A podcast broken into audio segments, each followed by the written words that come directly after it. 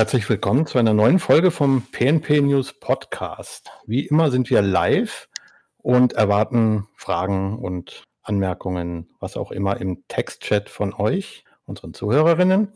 Zu Gast heute sind die Janine und der Dirk vom Waldritter e.V. Und das Thema ist die politische Bildung im Zusammenhang mit Pen- und Paper-Rollen.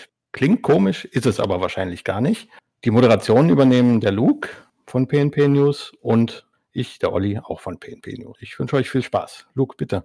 Ja, hallo, schönen guten Sonntagnachmittag euch allen. Ähm, ich würde sagen, unsere Gäste stellen sich doch am besten erstmal vor. Dirk, möchtest du was über dich erzählen? Hallo erstmal, genau. Ich bin der Dirk, Dirk Springberg. Ich äh, bin der pädagogische Leiter beim Waldritter e.V. Ich habe den Verein auch mit gegründet. Bin Referent für politische Bildung, mache also schon seit vielen, vielen Jahren politische Bildungsarbeit zu unterschiedlichen Themen auch. Und äh, genau, ich spiele seit den 80ern äh, Pen and Paper. Ich habe mit DSA 1 angefangen, also ganz von vorne irgendwie. Und ähm, wir haben bei den Waldrittern angefangen, ganz viele Sachen über äh, Methoden uns zu erschließen, innovative Mo Methoden der Bildungsarbeit und sind halt gerade dabei auch äh, das Pen and Paper Rollenspiel auch zu, äh, zu entwickeln. Haben ganz viele Förderungen von allen möglichen äh, Ministerien und Förderern. Genau, und da sind wir gerade dran am Arbeiten. Ja, schön. Und äh, mit, mit dir zusammen ist äh, Janine bei uns. Genau, ähm, hallo und ich bin von der Ortsgruppe der Waldritter in Berlin. Und, ähm, ja, ich bin auch in der politischen Bildung, mache auch manchmal medienbildnerische Workshops im Bildungsverband. Die Waldritter-Aktivitäten mache ich äh, nebenberuflich für dort eben Bildungslive-Rollenspiel durch, aber jetzt eben auch ein Paper. Ja, also Rollenspiele mache ich im Pen-and-Paper-Bereich seit ungefähr zwölf Jahren, äh, habe dann Verbindung, Bildung. Ja, sehr, sehr spannend. Ähm, ich glaube, die meisten wissen wahrscheinlich nicht, wer die Waldritter sind. Ähm, vielleicht wollt ihr uns darüber mal kurz was erzählen. So ganz oberflächlich, bevor wir dann so ins Detail gehen zu verschiedenen Sachen. Also die Waldritter wurden gegründet äh, 2007. Äh, ich bin mit Gründungsmitglied und äh, habe ein paar Leute zusammengesucht, weil ich hatte Anfragen von Eltern, ob wir diese komischen Live-Rollenspiele, die wir, äh, wo wir ganz viel auch organisiert haben, wo wir auch sehr gut vernetzt waren drin, äh, ob wir die nicht auch für Kinder anbieten können und äh, mit Verkleiden und Gummischwert im Wald. Liegt ja erstmal auch ganz nah. Und dann habe ich überlegt, da ich ja selber Pädagoge bin und aus dem Bildungsbereich komme, dass ich das gerne machen würde, auch mit Kindern, aber dass ich gerne ähm, äh, Bildung damit auch machen will, weil ich habe, äh, wir hatten so ein bisschen in einzelnen Projekten schon gesehen, dass man damit ganz toll Bildung machen kann und Kinder auch sehr toll begeistern kann und Jugendliche halt natürlich auch für Themen, indem man sie spielt und halt Dinge erlebt. Und daraus ist dann der Waldritter e.V. Äh, ganz schnell entstanden. Und wir sind halt jetzt schon 13 Jahre im Geschäft. Wir sind anerkannter Träger der äh, Bildungsarbeit und der äh, Jugendarbeit auch. Äh, wir sind bundesweit aktiv. Wir haben ganz viele Ortsgruppen auch. Ähm, Schwerpunkt sind halt mehr die, äh, der Live-Rollenspielbereich auch, mit dem wir mit Kindern und Jugendlichen halt Dinge machen. Aber wir haben auch schnell angefangen, halt andere Bildungsthemen uns zu erschließen. Wir machen Suchtprävention auch mit, dem, mit den äh, Methoden, die wir haben. Und äh, auch, äh, wir sind seit einigen Jahren auch anerkannter Träger der Bundeszentrale für politische Bildung und machen äh, Seminare für die und äh, auch finanziert über die Bundeszentrale und haben da auch schon ganz, ganz viele Methoden, spielerische Methoden halt eingeführt, von Live-Rollenspiel über Alternate Reality Games. Im Moment sind wir auch beim Thema Mega-Games. Das ist auch nochmal ja ein ganz anderes Thema. Und auch beim Thema äh, Pen-and-Paper-Rollenspiele. Ja, es sind wirklich eine, eine, ganze Bandbreite, wenn man sich eure Webseite so anschaut. Mhm. Ähm, da kommen wir gleich noch auf, auf, einzelne Sachen zu sprechen, die zumindest mich persönlich interessieren. Mhm. Und an dieser Stelle auch mal der, der Hinweis an alle, die im, im Chat teilnehmen. Ihr könnt natürlich auch gerne Fragen hier reinschreiben. Dann versuchen wir das natürlich aufzugreifen während des Gesprächs. Ähm, wie groß ist denn die, die Organisation Waldritter? Also wie viele Leute habt ihr? Seid ihr überall vor Ort? Habt ihr Online-Angebote? Das wäre so, glaube ich, das, was mich als erstes interessiert. Ähm, Waldritter haben äh, über 20 festangestellte äh, Leute im Bildungsbereich. Das sind zum Großteil Pädagogen oder auch Quereinsteiger, die äh, Projekte anbieten. Meistens sind das Projektstellen auch. Das heißt also, wir haben eine Förderung bekommen von einem Förderer. Oft sind das öffentliche Förderer wie Bundesministerien oder auch Landesförderer oder europäische Fördermittel. Da sind die Leute dann angestellt und wir haben halt über 400 Leute in ganz Deutschland, die für Waldritter ehrenamtlich oder als Teamer, also auch für Bezahlung halt Sachen machen, Projekte dann durchführen. Äh, wir haben äh, einige äh, Gebäude und äh, äh, äh, auch, wir haben unsere Hauptgeschäftsstelle ist in Herten in Nordrhein-Westfalen, mitten im Ruhrgebiet. Da haben wir eine Bildungsstätte auch, die wir betreiben, die wir im in Form eines Raumschiffs gerade aufbauen, um da auch äh, Live-Rollenspielaktionen drin zu machen. Und äh, da ist auch eine Ludothek, äh, eine Spielebibliothek, in der wir auch ganz viel Pen and Paper anbieten und Übernachtungsmöglichkeiten und unser Hauptgeschäftsstellenbüro ist dort. Äh, dieses Raumschiff, die Bildungsstätte, ist in einem alten Kaufhaus da umgebaut. Wir haben noch zwei Zeltplätze, nee, drei Zeltplätze. Ich vergesse immer einen, weil der äh, ziemlich neu ist wir, äh, die wir betreiben. Im Saarland haben wir einen, in Rheinland-Pfalz, eins in Siegen in Nordrhein-Westfalen, also in der Nähe in Freudenberg. Äh, und wir haben äh, einen Waldkindergarten, den wir gerade aufbauen, auch mit unseren Konzepten und äh, sind halt in ganz, ganz vielen Sachen aktiv. Und wir betreiben ein Bildungsbüro in Tansania, in Iringa, in, äh, genau, auf dem afrikanischen Kontinent. Das klingt nach einer spannenden Geschichte. Wie kam es denn dazu?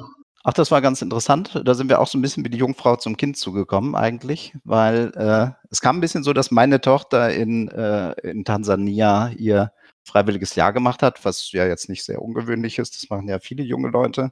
Und wir hatten äh, die Möglichkeit, äh, Gelder für außereuropäische äh, Bildungsarbeit äh, äh, zu bekommen, Fördergelder. Da lag es ganz nah, denn weil wir da gerade einen aktuellen Kontakt hatten, da was zu tun. Dann haben wir eine Organisation da kennengelernt. Wir haben einen Fachkräfteaustausch dahin organisiert, äh, die CMAMA Community Organization, die auch Bildungsarbeit mit, wir nennen das handlungsorientierten Methoden machen. Die machen mit Theater, machen die ganz viel mit Musik und Tanz und so an, auf den Dörfern und äh, haben ganz viel zur Gesundheitsbildung da gemacht, aber auch äh, zum Thema Nachhaltigkeit und äh, zu Incoming Generating Activities, so nennen die das, also auch Entwicklungshilfe, so relativ klassisch. Aber das ist eine tansanische Organisation mit Tansaniern. Das hat uns sehr gut gefallen und äh, wir haben eine Kooperation mit denen gemacht und äh, haben dann auch äh, von unserem Geld sozusagen äh, so ein bisschen als Unterstützung dort ein Büro angemietet und eine Kraft angestellt, die Hadia, eine Kollegin, auch eine Tansanierin, die äh, dort auch unseren Kooperationspartner unterstützt und dann auch die Kooperation halt vermittelt halt zwischen. So ist das ein bisschen entstanden. Im Prinzip sind das die Simama Community Organization, ein bisschen die Waldritter in Tansania. Wir haben sehr viele Überschneidungen gesehen, halt, wie wir arbeiten, was wir machen und äh, genau, das fanden wir gut und das unterstützen wir gerade. Ja, ähm, es klingt so, ihr habt, ihr habt viele Zeltplätze und äh, Waldkindergarten und solche Sachen. Als wärt ihr oft draußen. Ja, sehr viel. Ähm, willst du mal so ein paar beispielhafte Aktivitäten, die ihr so, so macht, so Veranstaltungen, mhm. was, was da so die, die, Zielgruppen sind, was vielleicht die äh, Durchführung angeht oder so? Also die klassische Arbeit äh, war die Gruppenarbeit äh, draußen, ähnlich wie die Pfadfinder, einmal die Woche sich mit einer Kinder- oder Jugendgruppe äh, zusammen halt äh, Abenteuer auszudenken, also so ein bisschen Live-Rollenspiel äh, zu machen im Wald. Das heißt also, die Gruppenleiter, die alle Erwachsene sind und auch eine pädagogische Ausbildung von uns bekommen, ähm, die leiten jede Woche zweieinhalb Stunden ein Spiel an. Das war so das klassische, die klassischen Waldritterarbeit, mit der wir angefangen haben. Wir sind dann immer mehr reingegangen in äh, Projektarbeit und äh, die wir auch zum Großteil draußen gemacht haben. Äh, wir machen aber auch viele andere Sachen. Wir besuchen zum Beispiel das Conquest of Mythodea, dieses größte Live-Rollenspiel weltweit, was ja auch hier in Deutschland angeboten wird. Wir sind äh, also Kooperationspartnern auch von den Organisatoren da, sind mit Jugendgruppen dahin gegangen, haben da Kinder- und Jugendangebote gemacht und äh, immer aber mit so einem Bildungsaspekt. Wir haben mit äh, einer Suchtklinik zusammen ein äh, Konzept äh, erarbeitet, zur primären Suchtprävention, so nennt man das. Das heißt also für also Kindern das Thema Sucht und äh, die Suchtproblematik halt näher zu bringen und haben uns Geschichten ausgedacht, äh, also Rollenspielgeschichten auch, wo das Thema Sucht eine Rolle spielt. So als Beispiel, die Kinder treffen einen Kartografen, brauchen eine Karte von ihm, um halt in dem Spiel weiterzukommen. Und dieser Kartograf ist aber ein Alkoholiker und der braucht seinen Alkohol, um die Karte zeichnen zu können. Und so kriegen, kommen sie halt so ein bisschen mit und die kriegen auch mit, warum ist er zum Alkoholiker geworden und äh, ist es jetzt gut, dem Alkohol zu geben oder nicht? Und die kommen in so eine Dilemmasituation und so kommen sie aber so ein bisschen in das Thema rein und das wird dann nachher mit denen besprochen. Das sind so Beispiele, wie wir zum Beispiel mit Kindern und Jugendlichen arbeiten. Aber ich habe ja schon gesagt, wir machen auch viel mit Erwachsenen oder Studenten. Wir haben auch die Alternate Reality Games, die wir machen. Das sind Stadtabenteuerspiele. Wenn man den Film The Game kennt, vielleicht mit Michael Douglas. Das ist so eine Alternate Reality Game Geschichte, wo die Teilnehmenden sich selber spielen, in die Stadt gehen und dann halt ganz viele Schauspieler in der Stadt sind und die denen ein spannendes Abenteuerspiel in der Stadt bieten auch mit Rollenspielelementen dann. Ich glaube, also es ist auch, es ist ja auch äh, sehr äh, verschiedenartig, je nachdem, mhm. welche Waldrittergruppierung man sich anschaut. Also genau. Also viele machen eben die klassischen Waldspiele, zum Beispiel draußen, aber jetzt äh, als Beispiel, unsere Berliner Gruppe hat ganz anders angefangen. Also wir haben mit äh, Workshops für äh, Schülerinnen und Schüler angefangen, die dann sich auch sehr stark mit politischen Bildungsthemen beschäftigt haben.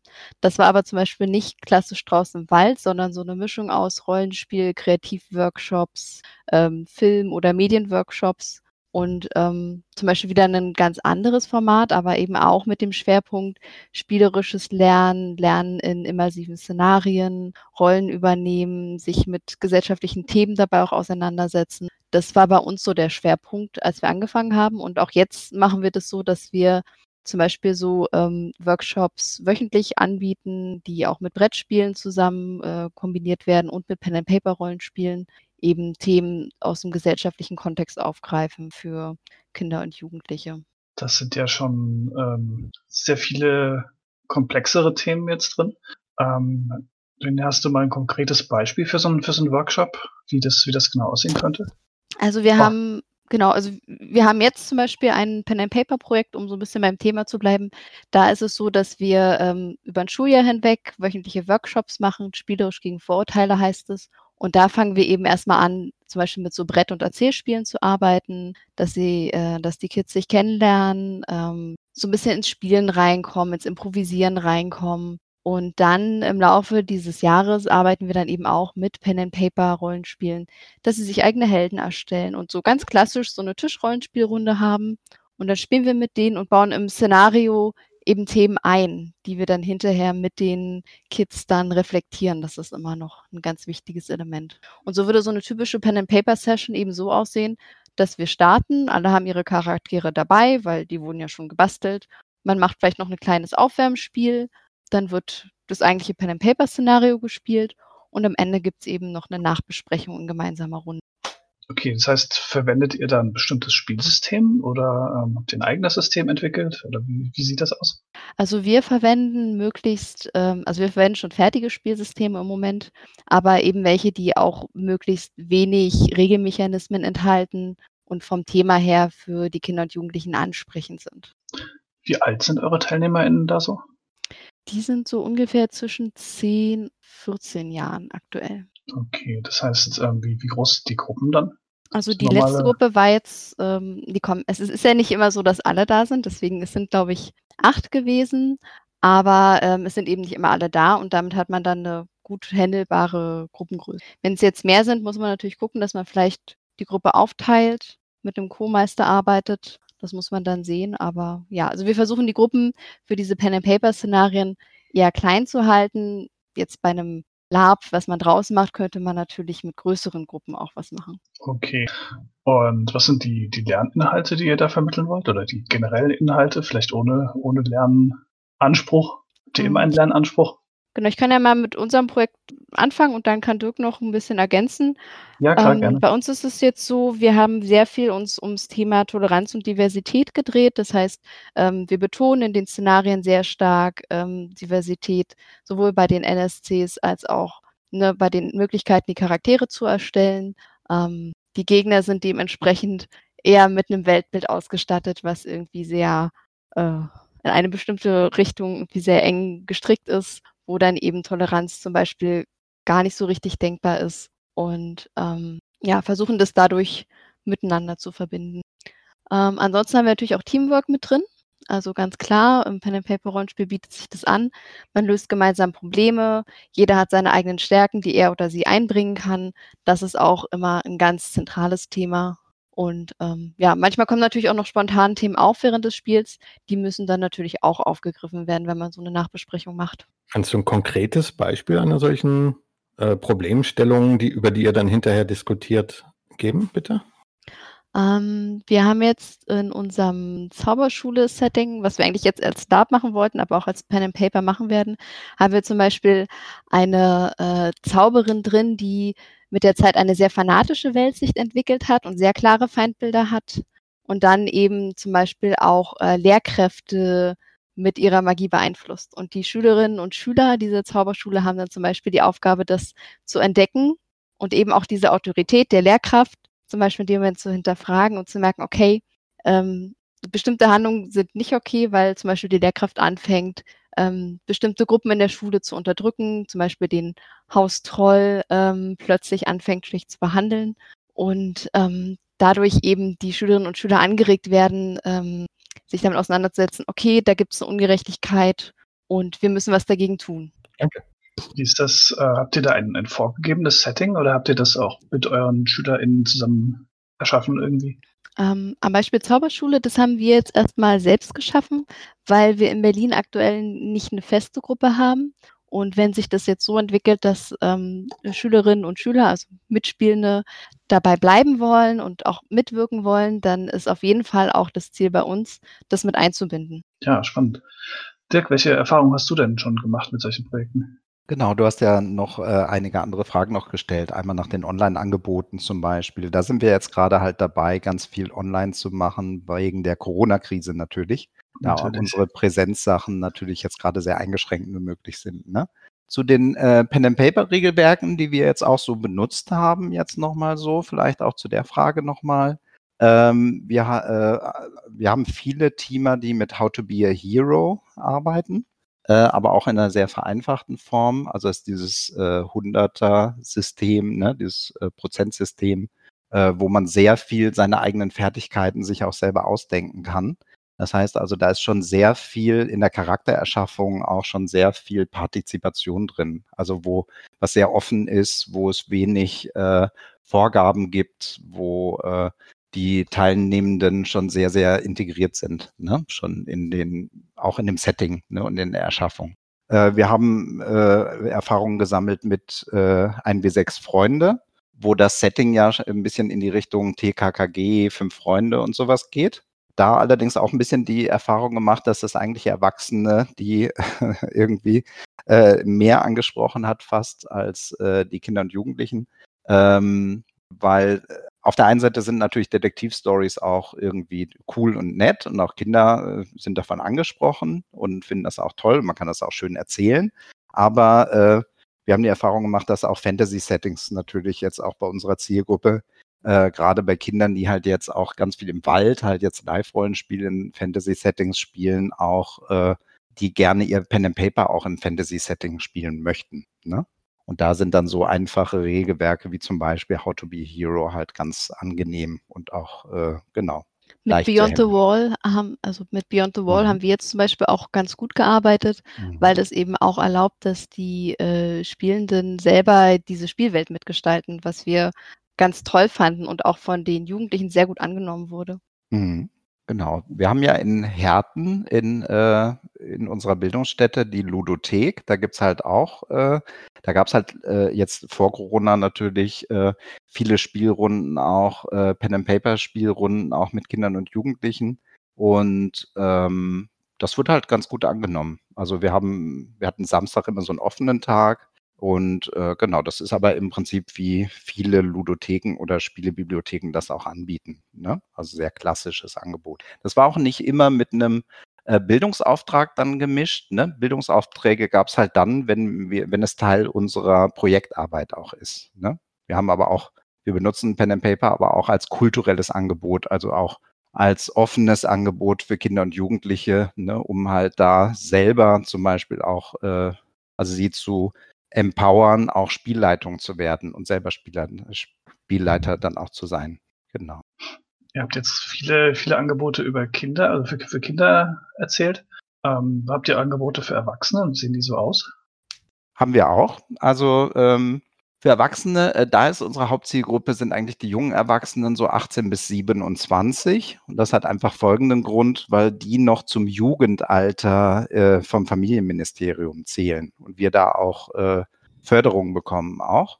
Äh, das heißt also, und das auch noch eine Zielgruppe ist, wo man äh, ja, wo man vom Hintergrund sagt, na gut, die sind noch formbar, ne? die haben vielleicht ihre, ähm, ihr Lebensbild noch nicht äh, fertiggestellt und so. Ne? Das heißt also, sie sind noch ein bisschen in, in der Findungsphase vielleicht. Das ist so ein bisschen der Grund.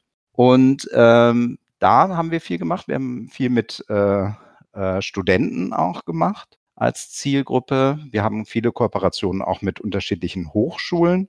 Da haben wir jetzt noch nicht viel mit Pen and Paper gemacht, aber da eher äh, mit Live-Rollenspiel und auch mit Freeform-Games, wo es aber viel Überschneidungen gibt, auch schon ins Pen and Paper auch Planspiele, die wir zum Beispiel aus der politischen Bildung dann nehmen und anpassen, haben auch schon viel, ich sag mal, viel von Pen and Paper. Also da gibt es halt sehr starke Überschneidungen auch. Welche Art von Inhalten vermittelt ihr an Erwachsene? Ähm, wir haben großes, große Förderung gerade äh, zur Rechtsextremismusprävention. Ne? Also das ist alles entstanden natürlich auch im, im Zuge hier der NSU-Geschichten äh, und äh, äh, dem rechten Terror auch ähm, und den Morden natürlich, die da auch entstanden sind und natürlich auch, dass äh, Rechtsextremismus wieder auch äh, mit durch entsprechende Parteien auch wieder ein bisschen mehr salonfähig geworden sind. Dadurch haben sich dann auch wieder äh, Fördermittel halt auch ergeben, so dass man auch wirklich Leute anstellen konnte, um dann auch Projekte halt dann zu entwickeln. Es ist immer ein bisschen anstrengend, das halt ehrenamtlich so in der Freizeit natürlich zu machen. Da ist natürlich immer gut, wenn man auch auf Fördermittel zurückgreifen kann. Das ist also ein großes Thema. Dann allgemein halt äh, äh, Demokratieförderung. Wir machen sehr viel zur historisch-politischen Bildung auch. Da haben wir gerade auch ein ganz großes Förderprojekt über Demokratie leben, heißt das. Und äh, da geht es äh, darum, äh, in der historisch-politischen Bildung äh, historische äh, Zusammenhänge zu verstehen und zu verstehen, was haben die für Einfluss auf heute. Also wie sind heute politische Zusammenhänge auch durch historische äh, äh, Dinge geprägt. Ne? Und da geht, muss man nicht so weit und nicht unbedingt in die Römerzeit zurück, aber natürlich auch, kann man machen. Aber das sind natürlich auch oft halt dann zeitgenössische Geschichte auch, die wir behandeln. Wir haben äh, Projekte zur deutsch-deutschen Geschichte, wir haben jetzt, äh, das wird auch vorgestellt jetzt auf dem Barcamp, was wir machen werden. Äh, ein Kollege von uns hat äh, ein Spiel gemacht äh, zum, äh, zur Flucht aus dem Sudetenland. Da verarbeitet er so ein bisschen auch seine eigene Familiengeschichte mit drin und äh, hat daraus dann jetzt auch so ein, äh, ich sag mal, ein historisches Bildungsspiel, ein Pen and Paper äh, gebaut wo es darum geht, halt als Kinder aus dem Sudetenland zu fliehen. Das richtet sich nicht an Kinder, sondern das ist ein Erwachsenenspiel auch.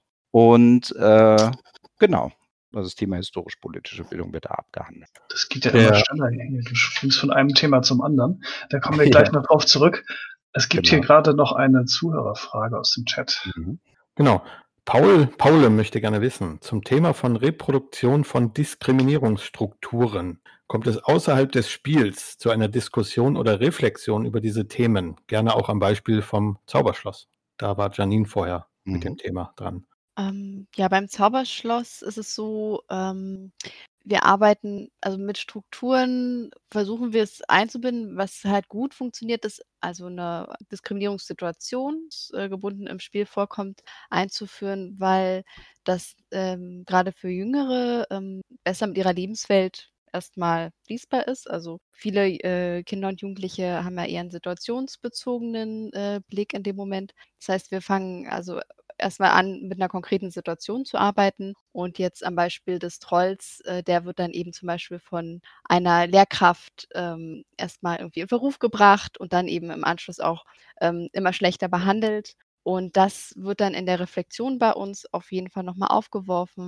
dass wir auf diese Spielszene Bezug nehmen und auch auf die Reaktion der Spielenden natürlich eingehen. Warum habt ihr euch denn dazwischen gestellt oder auch eben nicht? Ähm, kennt ihr das vielleicht aus eurem eigenen Leben? Was ist euch da schon mal aufgefallen? Und dann versuchen wir eben durch diese Situation im Spiel auf die Lebenswelt der äh, Kinder und Jugendlichen Bezug zu nehmen und können darüber dann natürlich versuchen, je nachdem, wie die ähm, Teilnehmenden äh, da, ich sag mal, äh, schon gedanklich, je nachdem, wie weit sie da gedanklich sind, vielleicht auch noch weiterzugehen und zu sagen, ja, ähm, das ist ja vielleicht nicht nur in dem Einzelfall so gewesen, sondern da gibt es ja auch ähm, bestimmte Muster oder Strukturen. Und so würden wir uns dann von einer ganz konkreten Situation versuchen, äh, je nach teilnehmenden Gruppe, versuchen, äh, diese strukturelle Ebene auch anzusprechen. Vielen Dank.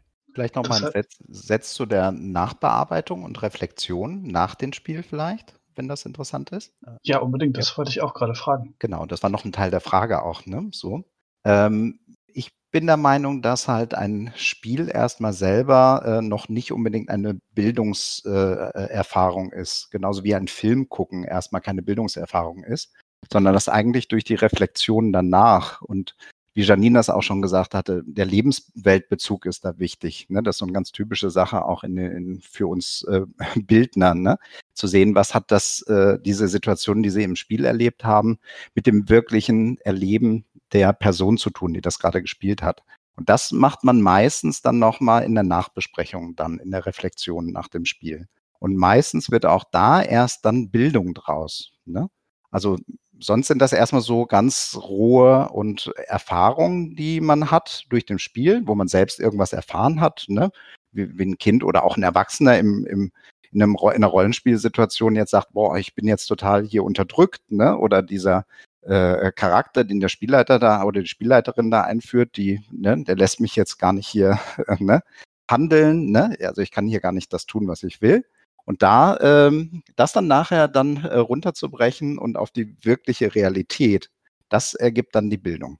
Das heißt, wie kann man sich so eine Diskussionsrunde oder so eine Feedbackrunde, Auswertungsrunde vorstellen? Sitzen dann alle im Kreis und sprechen drüber oder wie läuft das so ab?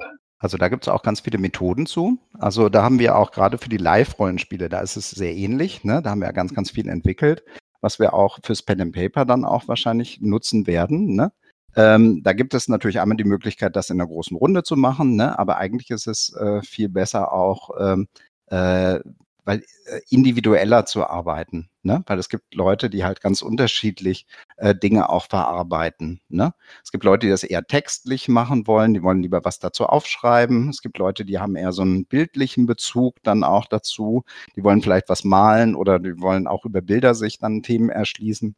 Und es gibt äh, Leute, die das eher durch Diskussionen dann machen. Und das kann man dann halt sehr vielfältig in so einer, äh, in so einer, Nach, äh, in einer Nachreflexion dann anbieten mit unterschiedlichen Methoden. Da haben wir ganz ja. viel.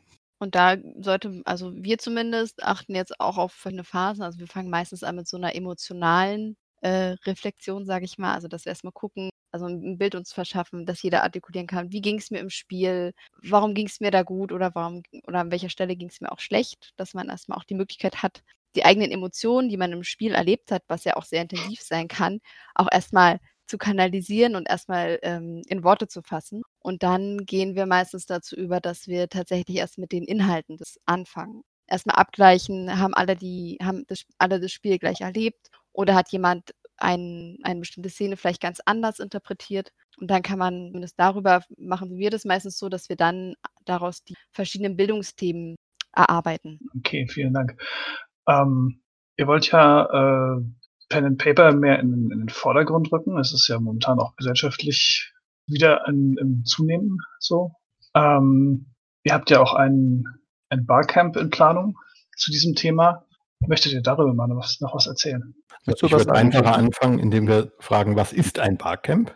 Und dann Guter zu eurem in nächster Woche startenden mehr Infos bringen. Ich denke, nicht jeder, nicht jedem sagt dieser Begriff etwas. Guter Punkt. Das stimmt, so ein Barcamp, also Barcamps sind, glaube ich, noch, also sie sind auch sehr im Kommen, aber auch noch nicht ganz so weit verbreitet. Im Grunde ist es, ist der Gedanke, dass man sich irgendwie thematisch austauschen möchte, aber das nicht so ähm, frontal und hierarchisch machen will wie eine klassische Konferenz sondern äh, es eher so funktioniert, dass es einen Zeitplan gibt mit verschiedenen Zeitslots und jeder und jede äh, Teilnehmende kann selber entscheiden, entweder nur teilzunehmen oder eben auch selber Sessions anzubieten zu bestimmten Themen. Die äh, Zeitstruktur ist halt vorgegeben, aber das Oberthema in unserem Fall sind es Pen and Paper Rollenspiele in der politischen Bildung Und alles, was unter dieses Dach passt, kann von den Teilnehmenden angeboten werden. Man muss auch keine Experte oder Expertin sein, eine Session anzubieten. Man kann auch sagen, ich habe da eine ganz brennende Diskussionsfrage, die beschäftigt mich und mein Umfeld schon seit Monaten und ich möchte die hier stellen und noch andere Stimmen dazu hören. Oder man sagt, ich habe da ein tolles Projekt gemacht und es lief richtig klasse und ich möchte das teilen. Wäre auch das zum Beispiel ein Session-Thema oder beliebiges anderes Thema im Kontext Rollenspiele kann es auch darum gehen, wie kann ich ein Spiel leiten, was kann ich beachten, ähm, was sind eure Erfahrungen, was funktioniert gut oder ich möchte in einem bestimmten Spielszenario ein bestimmtes Thema ähm, behandeln, wie kann ich das machen, wenn es vielleicht ein heikles Politik, wie stelle ich das gut dar. Also im Grunde ist es eine große Möglichkeit, sich auszutauschen unter einem bestimmten Themenrahmen. Okay, das heißt, wer kann da alles teilnehmen? Alle, die interessiert sind. Also alle hier Anwesenden zum Beispiel. Genau. Richtig. Sehr schön. Um keine Werbung zu schalten, ihr sucht noch Spielleiter und Spielleiterinnen für nächste Woche, habe ich gehört. Genau, also wir haben, äh, das Interesse ist jetzt recht groß. Äh, wir haben sehr viel Resonanz bekommen und deswegen wäre es natürlich schön, ähm, auch äh, viele spannende Spielrunden anbieten zu können. Und wer Lust hat, eine kurze Spielrunde, zwei bis fünf, wir wollen halt nicht den ganzen Tag eine Spielrunde haben, ähm, anzubieten, dann ja, meldet euch gerne. Wir freuen uns auf. Ihr habt es gehört. Ähm, Olli hat den, den Link in den, in den, Chat gepostet. Ihr findet den auf pnpnews.de oder natürlich auch bei waldritter.de. Ähm, Nochmal zurück zu dem Thema Rollenspiele in der politischen Bildung, beziehungsweise PNP-Spiele in der politischen Bildung. Gibt es da bestimmte Spiele, die sich dafür besonders anbieten oder welche, die dafür eher ungeeignet sind? Also worauf, worauf legt ihr dabei Wert? Generell muss man sich natürlich über diesen Bildungsbegriff noch mal ein bisschen verständigen auch, ne? Was, äh, was heißt Bildung? Es gibt ja einen sehr offenen Bildungsbegriff oder einen sehr eingeschränkten, ne? Dass man sagt, äh, alles, was man eigentlich erlebt oder was man tut, ist Bildung, ne? Das äh, gibt's äh, so diese eine Wahrnehmung. Das andere ist halt, dass Bildung auch nach Konzepten halt irgendwie funktioniert, ne? Dass man sagt halt irgendwie, ich brauche einen, äh, eine Didaktik, ne? um Bildung auch anbieten zu können. An Didaktik bedeutet in dem Fall, dass ich mir überlege, wie bringe ich Leuten was bei und wie lernen die etwas, ne? wie ein Lehrer auch, ne? wenn er ein Thema hat. Ne? Die, ähm, die politische Bildung, da ist jetzt die Frage, was ist das Politische? Da gibt es jetzt auch ganz unterschiedliche Definitionen von, was so genau das Politische ist natürlich. Ne? Also Politik kann erstmal alles sein, was mich in meinem Umfeld beeinflusst ne? oder wo ich Einfluss nehmen kann auf mein Umfeld. Ich kann das aber auch natürlich reduzieren jetzt auf Parteipolitik ne? oder auf Organisationen. Ne? Das ist so dieses typische, da gibt es so diese Fachbegriffe Politie, Policy, Politics, ne? aus der Politikwissenschaft. Die, ich will jetzt gar nicht so da tief einsteigen, aber das sind schon mal so schon unterschiedliche Sachen.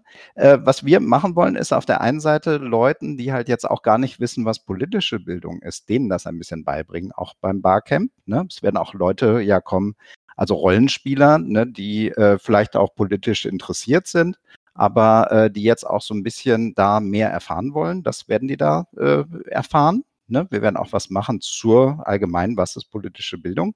Auf der anderen Seite halt wollen wir natürlich jetzt auch politischen Bildnern, also Leuten, die jetzt schon in diesem Bereich arbeiten, äh, das Pen and Paper näher bringen. Ne? Und deshalb werden auch viele Pen and Paper Leute da sein und wir werden alles Mögliche an Pen and Paper anbieten was auch nicht unbedingt einen äh, politischen oder einen Bildungsanspruch haben muss. Äh, also deshalb müssen Spielleiter, ne, wir haben ja gerade den Aufruf äh, nochmal gehört, äh, die müssen jetzt nicht unbedingt ein Bildungsspiel anbieten. Ne? Also es reicht vollkommen irgendein Pen and Paper, was man gerade noch so im Schrank hat ne, oder noch auf seinem Roll20 Server hat, irgendwie anzubieten, um dann halt nachher dann zu gucken, ne, vielleicht in der Nachbesprechung auch, dass dann die Leute, die eher aus der politischen Bildung kommen, sagen, ey, das fand ich aber jetzt sehr interessant. Also ich finde Pen and Paper interessant. Ich könnte mir vorstellen, so und so weiß, verstehe ich jetzt, wie es abläuft. Ne? So könnte ich das jetzt in einen Bildungskontext halt übertragen. Ne? Also deshalb unsere Ansprüche jetzt auch an, ähm, an inhaltlichen Slots oder an angebotenen Spielen sind nicht hoch, weil wir wollen erstmal so diesen Kontakt zwischen äh, Rollenspielern und politischen Bildnern herstellen sodass jeder aus seiner Welt irgendwie was anbieten kann. Wie sind denn da Reaktionen gerade aus der eher politischen Welt, sage ich mal, auf solche Konzepte?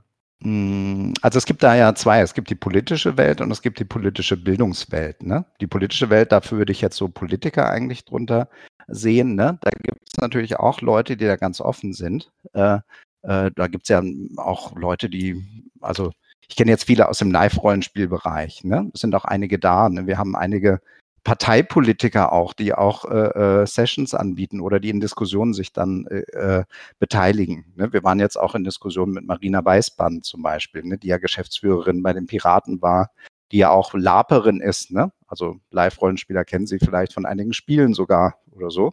Ähm, das heißt also, in der Politik gibt es auch immer mehr äh, Leute, die, äh, ich sag mal, mit Rollenspielen geprägt wurden in ihrer Jugend oder Kindheit und die äh, immer noch sehen, dass das Spaß gemacht hat und auch einen Sinn darin sehen. Und wenn die natürlich irgendwann in die Politik gehen, ne, wie auch immer, dann äh, haben die natürlich da einen guten Zugang zu und unterstützen das dann auch. Ne? Im politischen Bildungsbereich, jetzt, also wenn wir jetzt auf die äh, Leute hingehen, die jetzt äh, anderen Leuten versuchen, irgendwas beizubringen, da, also jetzt nicht Politiker in dem Sinne, da ist es halt so, dass äh, äh, da es auch eine sehr gemischte Gruppe gibt. Ne? Es gibt dann natürlich auch Pen-and-Paper-Spieler, da werden wir auch einige haben, ne? also politische Bildner, das sind wir ja auch, Janine und ich sind ja auch politische Bildner, die halt äh, selber Pen-and-Paper spielen. Und da werden wir noch auch aus anderen Organisationen und auch aus anderen Bildungsstätten Leute zu Wort kommen äh, lassen in, in dem Barcamp, ne? die dann natürlich aus ihren Erfahrungen dann nochmal äh, berichten. Und da erhoffen wir uns auch äh, so ein bisschen Lobbyarbeit für Rollenspiel und gerade Pen and Paper Rollenspiel auch bei den politischen Bildnern. Das ist so ein bisschen Ziel der Veranstaltung. Also denen quasi das Rollenspiel als potenziell interessante Methode nahezubringen. Genau, genau. Und wenn, selbst wenn die dann sagen, ja, gut, ich, ich kann das jetzt in meiner Arbeit nicht anwenden, aber wenn sie sagen, ja, aber ich sehe den Sinn da drin, ne, dann haben wir ja schon viel gewonnen, ne? sodass man dann irgendwann nie, sich nicht mehr rechtfertigen muss wir sind ja auch schon aus diesem, zum Glück ja auch schon weiter. Wir erinnern uns in den 80er Jahren, ne, diese, diese Berichterstattung über Rollenspiele, ne, diese Verteufelung und sowas, ne, uh, die und die sind Sachen des Satans, ne, so von, ne, da gibt's ja noch ein paar lustige äh, äh, Anzeigen und so, die man sich da nochmal raussuchen kann. Ähm, aber da sind wir ja schon weit drüber weg. Ne? Wir hatten ja mit Herr der Ringe und sowas, ne? also mit Fantasy-Filmen, die auch äh, eine breite Masse dann angesprochen haben plötzlich äh, mussten wir uns nicht mehr so rechtfertigen. Ne?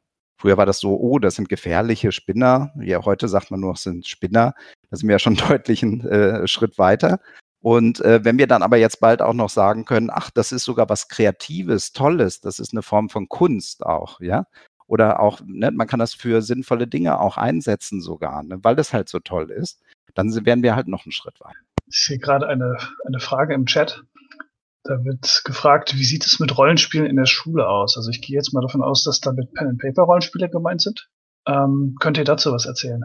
Also, äh, ja, sagst du was? Ähm, genau, ich, ich würde das mal einsteigen. Also Rollenspiele in der Schule, unter dem Begriff Rollenspiele finden ja Sachen statt. Das ist natürlich alles jetzt nicht in Richtung Pen-and-Paper-Rollenspiele, das ist ja dann meistens eher so Simulationen, wo vorgegebene Rollen, bestimmten Themen äh, gespielt werden. Und äh, man kann aber natürlich auch Pen and Paper in der Schule einbinden. Also das, ähm, diese wöchentlichen Workshops, die wir machen zum Beispiel, sind sich eigentlich auch wunderbar in der Schule anwenden. Das ist zeitlich sehr begrenzt. Wir machen immer nur zwei Stunden Spiel zum Beispiel. Das ist in einem Klassenraum umsetzbar. Das äh, ist mit den Mitteln einer Schule, ich sage jetzt mal, man braucht keine modernen Medien dafür, umsetzbar. Und insofern ähm, ließen sich Pen-and-Paper-Rollenspiele theoretisch wunderbar einbinden in der Schule. Ich weiß auch, dass es bereits junge Lehrkräfte gibt, die selber einen Rollenspiel-Hintergrund haben und es auch äh, immer mehr und mehr versuchen, in der Schule einzubinden. Da werden wir tatsächlich auch ähm, ein, zwei Gäste beim Barcamp haben, die da ein bisschen mehr zu sagen können, was sie da schon ausprobiert haben und es gelaufen ist. Also eigentlich auch ein total schönes Mittel für die auf jeden Fall. Wie ist das mit der Gruppengröße? Ist die nicht ein bisschen problematisch, wenn du da eine, eine Klasse von 20, 30, 40 SchülerInnen hast?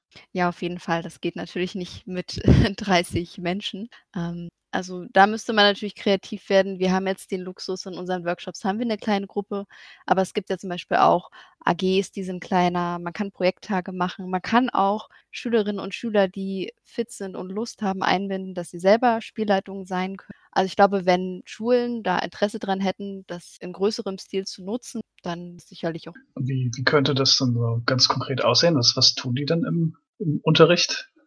Also ich könnte es mir vor allen Dingen als Projekttag sehr gut vorstellen, dass man vielleicht sagt, ja, wir haben eine ähm, Fantasy-Themenwoche und darin ähm, bindet man solche Pen-and-Paper-Rollenspiele auch ein.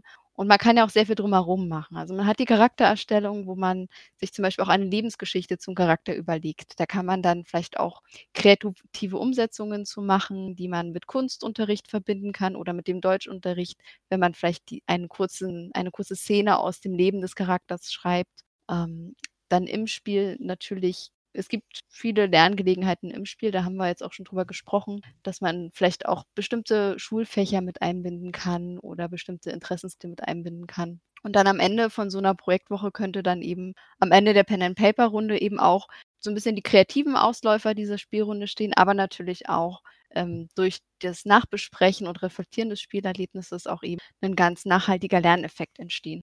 Okay, Achso. Entschuldigung, Dirk, Dirk erzähl. Ja. Es gibt auf dem Barcamp einige Sessions, ne, wie jetzt zum Beispiel hier Gamification mit Classcraft. Classcraft ist ja auch so ein, ich sag mal, so medium kommerzielles Angebot, äh, um Rollenspiel äh, in der Schule anzubieten auch.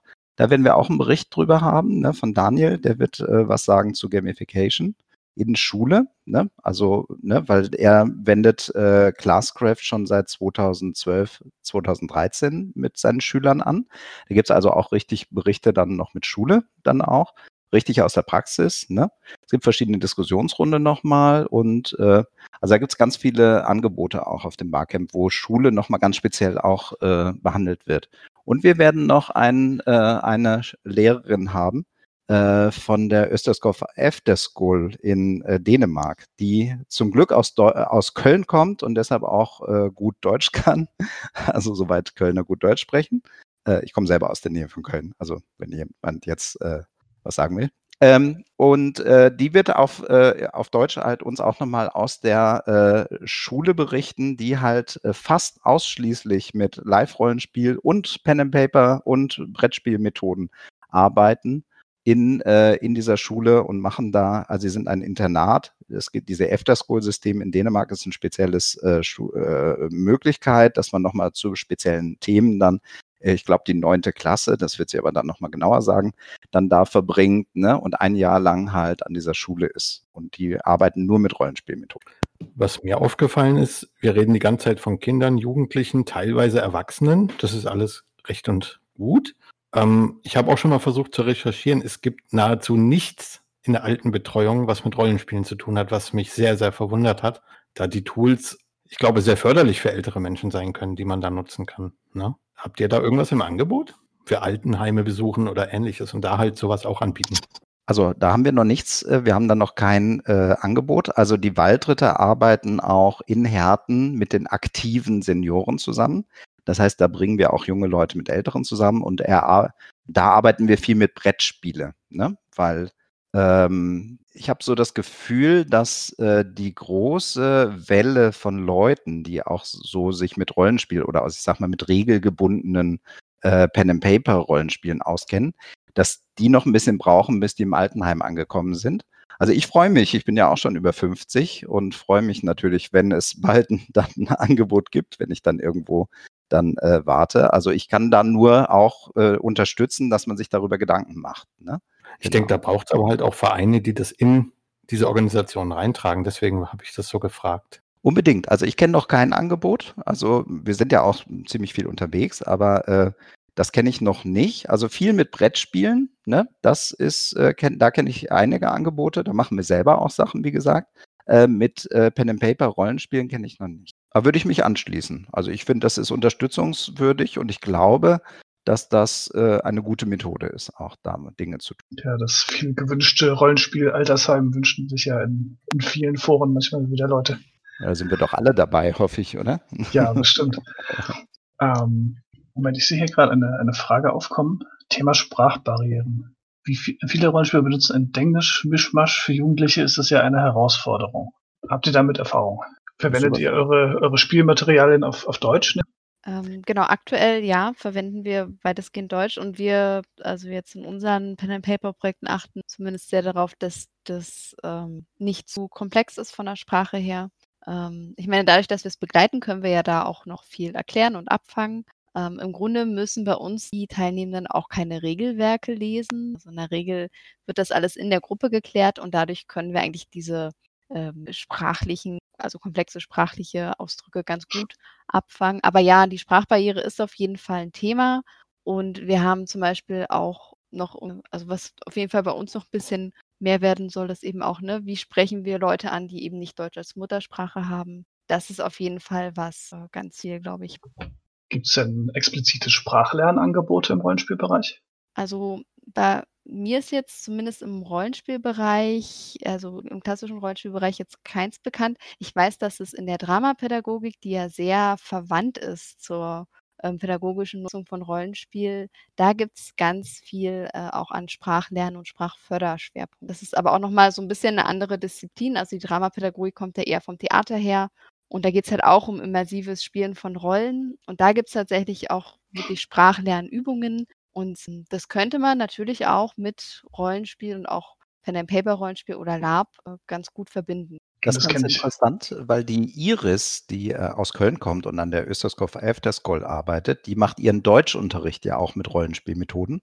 Also da werden wir wahrscheinlich auf dem Barcamp auch einiges zu hören noch. Hm. Also ich glaube auch, dass es im Ausland da schon sehr viel mehr Ideen gibt, also in Großbritannien auf jeden Fall und Dänemark natürlich. Ich glaube, in Deutschland ist es noch nicht so groß. Aber das wird ja hoffentlich noch werden. Ich kenne das aus meinem persönlichen Umfeld auch, dass da viele Leute, ähm, ja, um Deutsch zu lernen oder um zum Beispiel Englisch zu lernen mit Muttersprachlern, ähm, eben Rollenspiel gemeinsam spielen, um eben die Sprache zu sprechen in dem, in der Anwendung des Hobbys quasi sozusagen. Ähm, ich könnte mir gut vorstellen, dass sich das auch organisierter nutzen lässt als, als Sprachlernmethode. Mhm. Weil es ja, hat ja, denke ich auch, das Rollenspiel hat ja mehrere äh, Effekte. Ne? Ihr habt ja auch schon mal ne, was zu gemacht, halt zu den sozialen Effekten ne, von Rollenspiel. Und äh, es gibt ja ganz viele Ebenen, die man äh, sich anschauen kann, wenn man Rollenspiel betrachtet. Das eine ist natürlich ähm, äh, äh so eine Metaebene. Das heißt also, ich habe eine Spielleitung, ich muss mich vorbereiten, ne? ich muss mich von der Gruppe präsentieren, ich muss mir ein Spiel ausdenken. Es gibt ganz viele kreative Elemente ja da drin äh, die man natürlich gerade im kulturellen Bereich natürlich auch fördern möchte und auch nutzen möchte. Ne? Auf der anderen Seite haben wir die Inhalte, ne, die ja auch äh, durch die Geschichte transportiert werden, durch die Rollen, ne, durch Rollenhintergründe und so und so weiter. Ne? Das heißt, ich habe soziale Interaktion. Ne? Also es gibt ja super, super viele Ebenen, ne, die da behandelt werden. Und da ist natürlich Sprache auch ein ganz, ganz wichtiger Punkt. Ne? Also auf der einen Seite ist das äh, ein Nachteil, weil das eine Zugangsbarriere ist. Ne?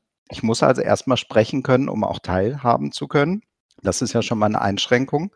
Ähm, dann häufig in Rollenspielen sind halt auch rhetorisch geschickte Leute, haben vielleicht auch wieder einen Vorteil. Ne?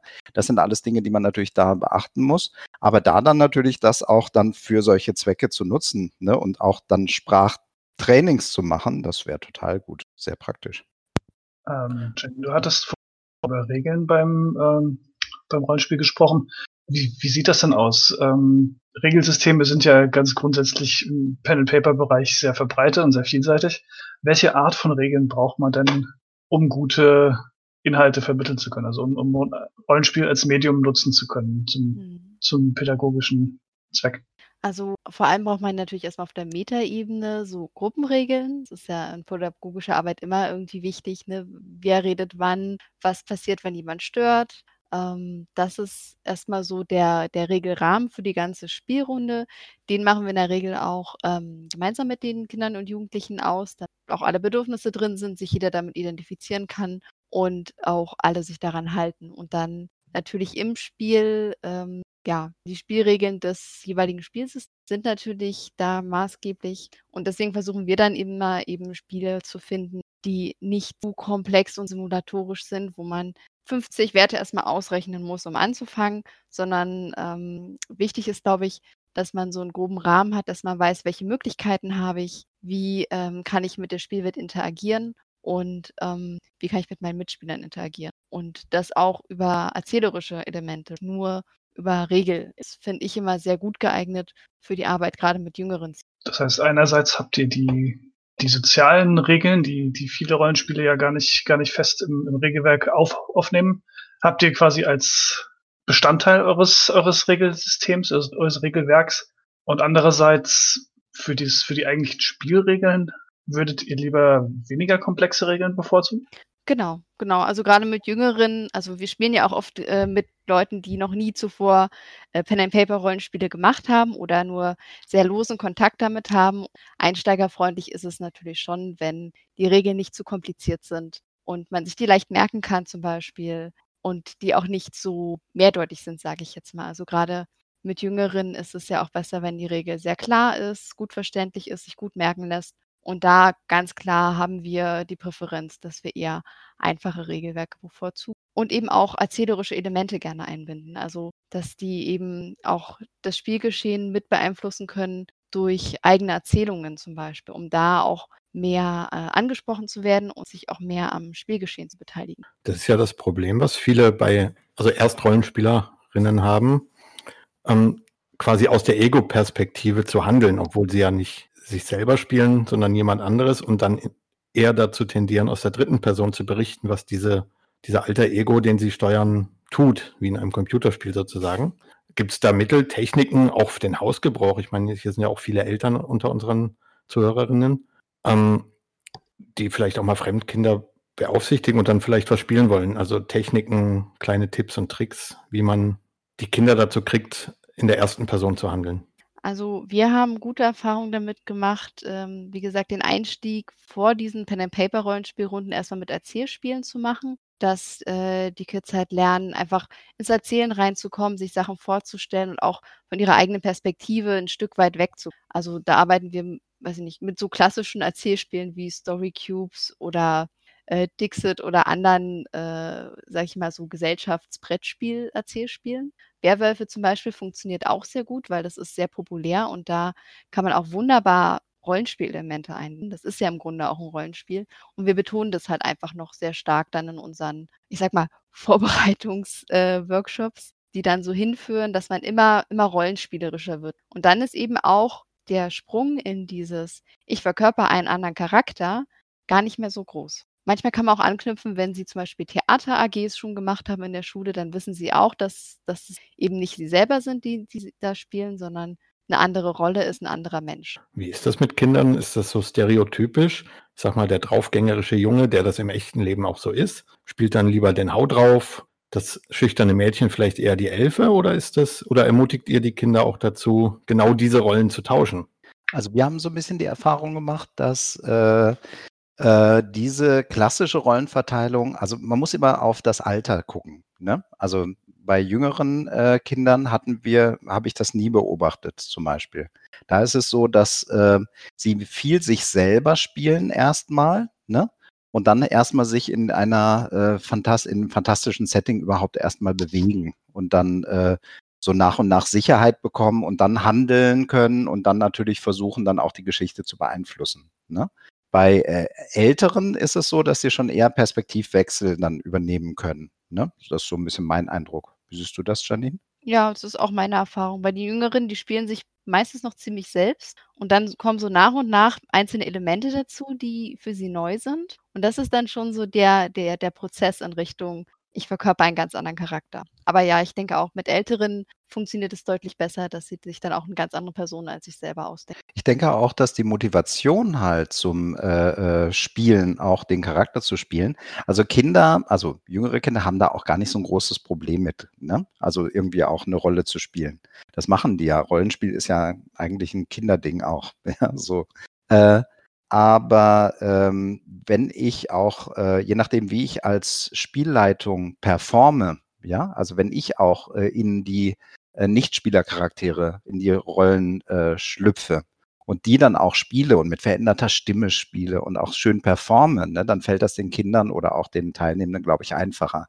Wenn ich mich zum Affen mache, sage ich jetzt mal ganz, äh, polemisch, dann fällt das den, äh, Spielern auch einfacher, das zu tun.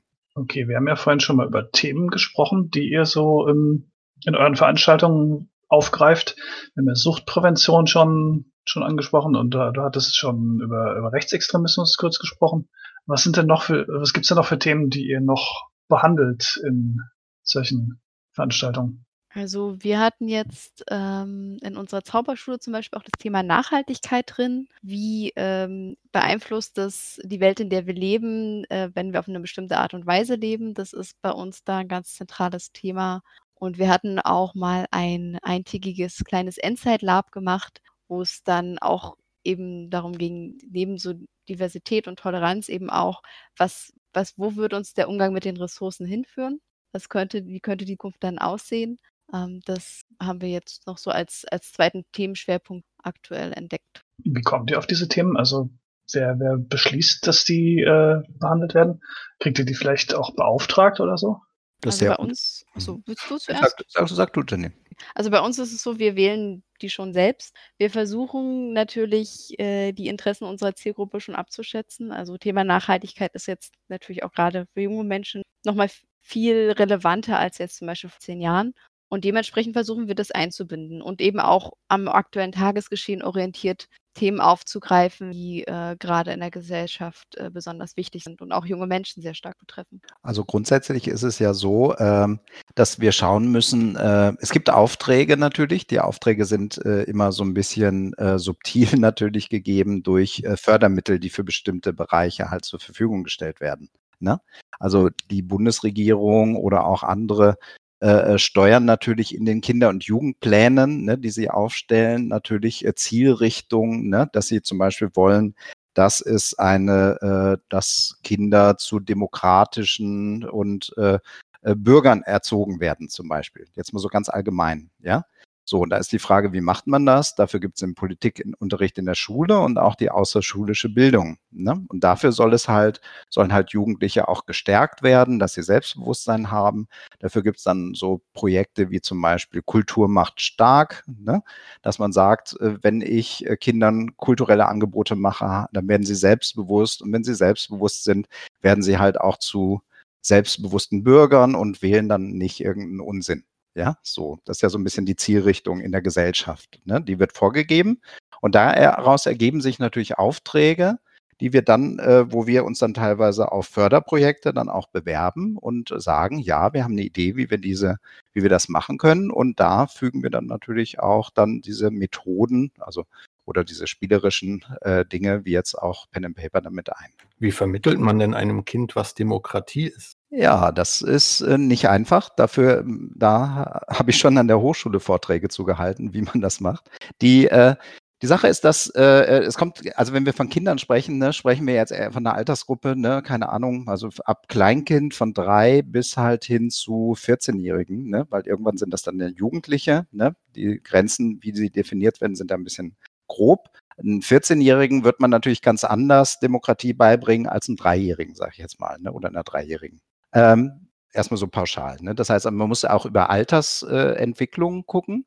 Was können denn die Kinder? Und da muss man sich, äh, da gibt es den Lebensweltbezug, aber auch den, ähm, den Entwicklungs, äh, äh, natürlich, die Entwicklungsphase, in dem sich so ein Kind oder ein Teilnehmender gerade befindet. Ne?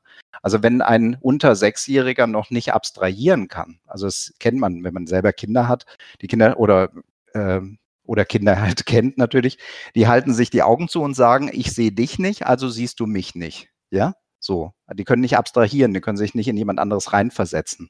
Da muss man natürlich ganz anders mit so einem Kind arbeiten. Ne? Und da ist es auch noch nicht, da kann man auch jetzt nicht mit komplexen Dingen halt anfangen. Ne? Da geht es halt erstmal grundsätzlich um das Gerechtigkeitsthema Macht, Unmacht oder irgendwie sowas. Wenn man halt aber dann natürlich jetzt mit älteren Kindern zu tun hat, die verstehen schon sehr wohl, ne? äh, wo können sie sich beteiligen, ne? wo haben sie Mitspracherecht, ne? wie sieht das mit Partizipation aus, ne? wo bin ich mit eingebunden, auch in Entscheidungen. Ne? Das merken sie in der Schule, im Kindergarten, im, äh, im, in der Familie und so. Und da kann man natürlich schon viel tiefer halt arbeiten. Ne? Und äh, wir machen das halt so, dass wir dann natürlich auch Settings bieten, äh, wo wir keine vorgegebenen, äh, ich sag mal, Hierarchien oder sowas geben. Also gerade das, das ist vielleicht ein ganz gutes Beispiel aus dem Live-Rollenspielbereich. Äh, wir sagen so, ihr müsst euch jetzt selber organisieren. Ne? Also schafft euch eure eigene Herrschaftsform sozusagen. Ne? Und dann können Sie das mal ausprobieren. Ne? Und dann äh, reden wir dann später darüber, wie war das denn? Ne? Wie war denn jetzt so eine Diktatur von einem, ne? von einem Kind über alle anderen? Ne? Wie hat euch das denn gefallen? Da sagen, sagen manche, ja, war doch ganz gut, ich musste nicht entscheiden. Andere sagen, nee, ich äh, konnte aber gar nicht hier meine Meinung mehr sagen und so, ne? Und so kommt man halt über das Thema dann auf Demokratie. Und dann ist man wirklich am Kern natürlich der politischen Bildung. Ich kam darauf, weil die meisten Rollenspiele, zumindest die, die die meisten Leute kennen, haben ja eigentlich keine Demokratie als Setting. Da gibt es einen König, einen Tyrannen, eine Königin, was auch immer. Aber es ist seltenst eine Demokratie im Spiel vorhanden. Ne? Genau, und das würden wir halt behandeln. Ne? Also da würde ich ein, ich sag mal, ein pädagogisch oder ein bildnerisch gutes äh, Spiel wäre, dass man solche äh, Machtstrukturen hinterfragt. Ja, dass man sagt, ist das gut, dass da der König herrscht? Ja, äh, ne, das könnte man ja im Spiel halt natürlich äh, behandeln, auch als Thema. Und was natürlich auch ja äh, das Verständnis für Demokratie fördert, ist ja äh, nicht nur das Interagieren in diesen gesellschaftlichen Strukturen, sondern auch das Zusammenspiel in der Gruppe. Also wie finden wir miteinander eine Entscheidung? Machen wir das demokratisch oder bestimmt einer? Das ist ja auch schon eigentlich Demokratie live. Da darf man die Vorbildfunktion halt auch der Teamer oder Teamerin der äh, Leitung ne, nicht unterschätzen, ne, die da sind. Also je nachdem, wie man jetzt auch das ganze Seminar oder das ganze Setting rundherum aufbaut, ne, hat das schon ganz, ganz viel mit Demokratiebildung zu tun. Ist das denn, gibt es bestimmte Problemfelder, die, also wo, wo stoßen Pen-and-Paper-Rollenspieler an ihre Grenzen, wenn ihr damit Inhalte vermitteln wollt oder, oder Dynamiken vermitteln wollt? Naja, das Problem ist, glaube ich, generell, dass ganz viel mit Klischees gearbeitet wird. Ne? Es gibt ja ganz aktuelle Diskussionen, ne, wo das ja auch äh, diskutiert wird gerade. Ne? Also wie gut ist das halt mit Klischees zu arbeiten oder wo sind die Probleme? Wenn wir jetzt in einem seriösen Kontext arbeiten und äh, jetzt zum Beispiel politische Bildung oder Demokratiepädagogik machen äh, mit äh, Rollenspielen, dann äh, müsste ich sowas halt aufbrechen. Ne? Dann müsste ich sagen, hier, ne, wir haben jetzt hier mit Klischees gearbeitet, das hat auch Spaß gemacht vielleicht, nur mit einem gut-böse Schema zu arbeiten, ne? Und äh, dann aber äh, zu hinterfragen, ne? Gibt es das? Ist das so? Ne? Und äh, weil es wäre schlecht, wenn wir äh, den Kindern, die ja noch, also gerade wenn ich jetzt über Kinder und Jugendliche spreche, natürlich, ne, äh, denen jetzt hier äh, Spaß äh, dran mache, halt, ich sag mal, in so einem faschistischen Setting. Ne? Es gibt ja sogar ganze Spiele, die halt wirklich darauf aufbauen, auch eigentlich ja auf einem, äh, ich sag mal, eher ironischen äh, äh, äh Welt äh, Konstrukt aufgebaut sind, wie ja zum Beispiel Warhammer 40k oder sowas, ja, was aber eindeutig ein faschistisches System ist, wo Kinder aber vielleicht noch nicht unterscheiden können, ne, äh, wo dieser, ähm, äh, ähm, wo dieser kritische Ansatz, der ja auch schon in dem Spiel drin ist, ne, das ist ja vollkommen überzogen und ähm, auch satirisch, ne, aber das können Kinder zum Beispiel nicht trennen. Und das muss man halt mit denen halt dann bearbeiten. Also ich würde keinen Warhammer 40k mit Kindern spielen, aber ne, ich würde auch so normale äh, Spiele dann immer auch hinterfragen und dann bearbeiten. Ähm, ich meinte jetzt mehr so auf der auf die Methodik hin betrachtet, welche ähm, zum Beispiel wenn wenn ein, ein Rollenspiel traditionell gespielt wird, dann wird ja da einigermaßen oder die, die Geschichte steht im Vordergrund oder ja, wie, wie interagiert das mit, mit Lerninhalten? Also, also ich denke. Zum Beispiel, zum, mhm. zum Beispiel Zufallselemente beim Würfeln. Also ich denke, was, was ähm, Pen-and-Paper-Rollenspiele nicht leisten können, ist halt so systematisches Faktenwissen aufzubauen. Also was in der Schule ja auch klassischerweise gemacht wird, dass man bestimmte Inhalte einfach äh, komplett am besten im Kopf hat. Ich denke, dafür sind Rollenspiele eher nicht so gut geeignet, was jetzt das angeht. Und es ist natürlich auch so, man sitzt sehr viel, man ist nicht so in Bewegung und gerade äh, Kinder und Jugendliche, die ein besonders ausgeprägtes Bewegungsbedürfnis haben, vielleicht auch so Hyperaktivitätsaspekt mit drin haben, für die ist es natürlich ganz schwierig, äh, das einfach umzusetzen, die zwei Stunden am Stück irgendwie körperlich ruhig zu sein. Und ähm, ich denke, dass da natürlich dann auch klar, also bestimmte Grenzen gibt, wie bei jeder Methode, äh, die man in der Bildungsarbeit einsetzt, gibt es immer auch Grenzen oder, oder Aspekte, die nicht für alle gut funktionieren. Ja. Im Chat gibt es eine Frage von Finn. Wäre so etwas wie Die Welle, der Spielfilm aus Deutschland 2008 so rum, auch ein Rollenspiel? Ich meine, im Endeffekt wird, wird dort ja Rollen gespielt, nur es artet halt ein wenig aus. Da muss man ein bisschen schauen, ne? wenn man jetzt so die, also vielleicht meint er eher das Experiment als die Welle. Ich weiß jetzt nicht genau. Aber die Welle ist ja eigentlich in dem Sinne kein Rollenspiel, da geht es ja eher darum, dass äh, äh, Leute halt äh, in eine, ich sag mal so, gezeigt wird, wie leicht es ist, in einem in eine faschistische Struktur halt abzugleiten. Ne? Wie schnell man halt so, wie sich Gruppendynamiken auch entwickeln. Ne? Äh, wenn wir jetzt uns das, äh, ne, also Finn hat gerade geschrieben, Jupp, also wahrscheinlich meinte er äh, äh das Experiment halt eher. Also das ist eher das, äh, äh, das war ja der Film, wo es die Wächter und die Gefangenen gab, ne, was dann halt außer Kontrolle geraten ist. Äh, das ist ja, äh, das basiert ja auf ein äh, wirkliches äh, Experiment, ne? Und ja, da wurden Rollen dann zugeteilt. Bei der Welle wurden ja keine Rollen zugeteilt, ne? Bei der Welle wurde einfach nur wurden Strukturen vorgegeben, ne? wo Leute dann drauf zugegriffen haben. Bei dem Experiment ist es halt eher so, äh, das war ein Rollenspiel, das war ein Live-Rollenspiel ne, als, äh, als Experiment. Ja, eindeutig, gar keine Frage. Es gab Rollen, die zugeordnet wurden. Ähm, da könnte ich aber jetzt auch wieder tagelang irgendwie Vorträge halten, wie halt in Wirklichkeit dieses Experiment verlaufen ist.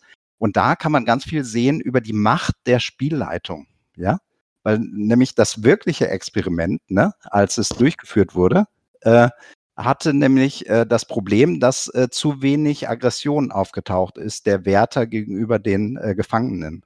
Und dann hat die Spielleitung das eskaliert. Und das ist natürlich, und da wurden nachher Rückschlüsse draus gezogen, ne, wie schlimm doch der Mensch ist, ne, wenn man ihn in Machtpositionen schickt. Ne. Das waren, fand ich also in der Auswertung nicht ganz einfach. Darüber könnte man noch mal einen ganz eigenen Podcast machen, glaube ich, über dieses, über dieses Experiment. Vermutlich, ja. Es gibt aber ja, man muss gar nicht so weit ausholen. Es gibt ja auch Harry Potter. Das kennen die meisten unter uns. Mhm. Das spielt mit Ideologien und mhm. Dingen, die wir ganz klar den Nazis zuordnen können, um das mal klipp und klar auszudrücken. Reines Blut und was es da alles gibt, ne? Und das sind Kinderbücher. Also im Endeffekt äh, sind Mischwesen äh, äh unterklassig. Die einzigen Herrenmenschen, übertrieben gesagt, sind natürlich die mit reinem Blut und Voll, Vollzauberer sind und, und, und ich glaube, Muggles nennen die sich in Harry Potter oder nennen die, die, die in Anführungszeichen Herrenrasse, die nicht reinblütigen Zauberer. Das sind ja alles Stereotypen, die bekannt sind, die dort ganz offen verwendet werden. Ähm, ja, äh, ja, es gibt in ganz, also es gibt in ganz vielen äh, Kindern- und Jugendbüchern äh, äh, natürlich solche Hinweise. Ne? Und auch das Buch Die Welle ist ja auch ein Jugendbuch, ne? Also von äh, äh, genau, der Autor hat es ja extra nochmal aufgeschrieben, ne, für äh, ein jugendliches Zielpublikum, um zu zeigen, wie, wie schnell äh, ist das. Ähm, ich denke halt, dass es wichtig ist, genauso wenn wir ein Rollenspiel machen mit so einem Thema, ne? Und genauso wie jetzt auch zum Beispiel die Harry Potter Bücher so ein Thema aufgreifen, dass es halt aufgebrochen wird, ne? Und dass man halt es nicht einfach stehen lässt und sagt, ja, stimmt, wir haben jetzt hier ein, äh, ähm, äh, ne, hier die Reinblüter, die sind einfach immer besser. Ne? Die Schlammblüter sind einfach wirklich scheiße. Ne? Und das könnt ihr jetzt in eure Welt halt übernehmen. Ne? und dann schaut mal, wer da äh, reinblütig ist und Stammblüter. Äh, und da ist so ein bisschen die ähm, Frage, macht das natürlich Harry Potter genug? Darüber kann man auch wieder lange diskutieren. Ne? Aber es wird in den Harry Potter äh, äh, aufgegriffen. Ne? Ob das gut ist oder nicht, kann man, wie gesagt, sagen. Aber äh, es wird ja nie dargestellt, ne, dass halt äh, wirklich äh, die Schlammblüter jetzt wirklich minderwertig gewesen sind oder sowas. Ne? Das wird ja schon in der Geschichte auch aufgebrochen und die Sympathie ist ja erstmal bei den äh, Underdogs eigentlich da auch. Ne? Und es wird ja gezeigt, eigentlich, wie schlecht es ist, dieses, äh, diese Aufteilung, diese rassistischen Ideen. Ne? Mhm. mhm. Ich denke auch, dass äh, das Ziel vielleicht nicht unbedingt sein sollte, diese Inhalte komplett auszuklammern, weil es ist ja nun mal Bestandteil unseres realen Lebens. Und ähm, ich denke, dass es im Gegenteil sogar eine sehr, sehr gute Gelegenheit sein kann, sich damit auseinanderzusetzen. Und zwar auf eine Art und Weise, äh, die eine neue Sicht auch ermöglichen. Also oft ist ja so, dass bestimmte Themen eben schon mit bestimmten Begriffen besetzt sind. Und wenn man das im Spiel in der Variation äh, einbaut, dann ähm, können die Leute, die da mitspielen, auch nochmal eine ganz neue Herangehensweise für sich entwickeln. Und klar, das Wichtigste, was dabei natürlich immer bedacht werden muss, ist, wie wird das präsentiert, wie wird das am Ende gedeutet. Und sowohl im Spiel kann das ja dann entweder bestätigt oder auch hinterfragt werden. Oder dann spätestens in der Nachbesprechung, in der Reflexion muss da natürlich auch nochmal mit gearbeitet und das aufgegriffen werden. Haben wir die nächste Zuhörerfrage, wieder von Paule. Ihr habt vorhin vom Thema jugendliche Beeinflussung, also jugendliche Beeinflussen gesprochen. Die Thematik wird durch den Beutelsbacher Konsens innerhalb der politischen Didaktik ja gegeben, dass den Jugendlichen immer eine Auswahl gegeben wird, sich eine Meinung zu bilden. Wie sieht eure Vorbereitung innerhalb von Pen-and-Paper-Spielen aus, um beispielsweise das Überwältigungsverbot zu beachten? Eine spannende Frage für Politik, äh, äh, äh, für politische Bildner. Ganz kurz vielleicht ein, kurz ähm, zwei Sätze zu dem Beutelsbacher Konsens. Da haben sich äh, äh, äh Politikdidaktiker, also Politiklehrer und auch außerschulische politische Bildner zusammengesetzt. Das ist und haben sich im Herbst 76 schon irgendwie zusammengesetzt in Beutelsbach, um äh, einen Konsens darüber zu machen, wie gute politische Bildung aussehen kann. Wir müssen ja aufpassen, politische Bildung kann ganz schnell in Propaganda natürlich auch äh, äh abgleiten. Ne? Und äh, man muss sehr aufpassen, dass man nicht äh, äh, Leuten halt seine Meinung überstülpt, ne? dass ich nicht hingehe und sage, das, was ich sage, ist jetzt die allgemeingültige Wahrheit. Ne? Andere Leute sagen zwar was anderes, ne, aber so wie ich das sehe, ne, ist das richtig. Ne? So kann ich natürlich auch Kinder und Jugendliche sehr, sehr stark in eine Richtung beeinflussen und kann sagen, hier, das ist gut und das ist schlecht. Und da haben natürlich auch gerade ähm, autoritäre Staaten ganz gute Erfahrungen mitgemacht, dass das wunderbar funktioniert, ne? Kinder und Jugendliche auf Parteilinie zu bringen, ne? durch in Anführungsstrichen äh, eine politische Erziehung. Ja, Politische Bildung meint das nicht. Ne? Deshalb gibt es diesen äh, Beutelsbacher Konsens. Der hat drei Hauptgrundsätze. Das eine ist das Überwältigungsverbot. Das heißt also, ich darf meine Meinung nicht so drüber äh, stülpern und ich muss halt auch Dinge, die halt in der, ne, das wäre so der zweite Leitsatz, die äh, in der Gesellschaft kontrovers diskutiert werden, auch kontrovers darstellen. Also das heißt nicht nur meine Meinung darstellen, sondern ich muss als Politiklehrer oder politischer Bildner auch immer zeigen, dass es eine Vielfalt von Meinungen gibt. Ne? Das, äh, jeder Politik, äh, äh, politische Bildner kennt diesen Beutelsbacher Konsens, ne, weiß, dass es den gibt. Es gibt noch eine Erweiterung dazu, ne, der außerschulischen Bildnern. Das ist die Frankfurter Erklärung. Die kann ich vielleicht später auch mal verlinken. Irgendwie kann ich mal raussuchen. Vielleicht kann das auch jemand der Zuhörer machen, wenn er die kennt. Ähm, die Frankfurter Erklärung äh, geht noch ein bisschen äh, genauer dann da rein ne, und sagt, ähm, Überwältigungsverbot heißt ja jetzt nicht, also weil es gibt immer viel von der rechten Seite zum Beispiel, gibt es sehr viel Ding, die Sache, ja, aber Rechtsextremismus, ihr macht doch Rechtsextremismusprävention, ne? Also, oder ihr setzt euch für Menschenrechte ein, ne? Da muss man doch auch das, die andere Seite halt irgendwie mit reinnehmen, ne? Und äh, muss doch da auch irgendwie erklären, äh, äh, ne, dass es doch die andere Position auch gibt. Nein, muss man nicht, ne? Weil zum Beispiel alles, was gegen Menschenrechte verstößt, keine Meinung ist, ne, sondern das ist äh, erstmal Verbrechen. Ne? Weil die Menschenrechte äh, sind erstmal die Grundlage auf dem, worauf wir arbeiten. Das heißt, alles, was die äh, äh, Menschenrechte, also was Menschenrechtsbildung ist, ist erstmal sollte äh, gesamtgesellschaftlicher Konsens sein ne? und sollte keine Kontroversität darstellen. Ne? Selbst wenn es Leute gibt, die das ablehnen. Ne? So, ähm, das ist so die, die, Grundlage, auf der wir uns bewegen. Ne? Also die allgemeinen Menschenrechte, dazu kommen dann die äh, Ratifizierung der Kinderrechte, ne? unser Grundgesetz und sowas. Das sind alles Dinge, die sollten erstmal gar nicht in Frage stehen. Ne? So, und wir können sehr wohl natürlich aufgrund dieser Grundlagen natürlich Kindern irgendwie Bildung anbieten. Ne? Bildung ist immer eine Art von Beeinflussung. Da will ich jetzt gar nicht irgendwie groß drum rumreden. Ne? Das heißt also, ich will natürlich irgendwas darstellen. Ne? Ich möchte ja gerne, dass Kinder gute Demokraten werden ne? und keine, ich sag mal, nicht paranoide äh, äh, Undemokraten oder Faschisten oder sowas. Ja? So, und das ist für mich jetzt aus meiner Rolle als politischer Bildner durch die Menschenrechte, Kinderrechte und das Grundgesetz halt gedeckt. Ne? Und das ist, äh, finde ich, vollkommen in Ordnung, ne? Kinder dazu zu bringen oder zu erziehen, ne? das wäre jetzt der pädagogische Auftrag, ne? sie zu äh, mündigen, kritischen Bürgern zu machen, ne, die auch hinterfragen und natürlich auch se sich selber eine Meinung bilden können. Und das sollte die Grundlage sein für jegliche politische Bildung. Ne? Und da, so ist der Beutelsbacher Konsens auch gemeint. Also wenn das jetzt eine kleine Erklärung ist. Vielen Dank. In dem Zusammenhang, ähm, mir ist jetzt auch in den letzten Tagen, du hast ja vorher diese Diskussion angesprochen, ähm, da geht es um Juden und Gräume in DSA wird sehr hitzig geführt. Da will ich jetzt gar nicht tiefer drauf einsteigen. Was mir aber im Rahmen dieser Diskussionen aufgefallen ist, ist zum Beispiel, dass Kampfbegriffe von Alt-Right äh, einfach genutzt werden. Also gar nicht mal als Beschimpfung, sondern ich, es gibt offenbar gar nicht mehr so wenige Menschen, die solche Begriffe wie Social Justice Warrior in ihren normalen Sprachgebrauch übernehmen, was natürlich ja irrsinnig ist. Wie, und das ist, da sind Kinder ja ganz besonders beeinflussbar im Internet, die lesen das zehnmal und übernehmen das halt einfach. Ne? Wie könnt ihr dagegen vorgehen? Also das ist natürlich ein Phänomen, was ja unsere gesamte Gesellschaft betrifft, dass so Begriffe aus dem rechten Spektrum immer mehr salonfähig werden und auch allgemein äh, genutzt und akzeptiert werden von Leuten, die eigentlich nicht äh, in der Richtung angesiedelt sind.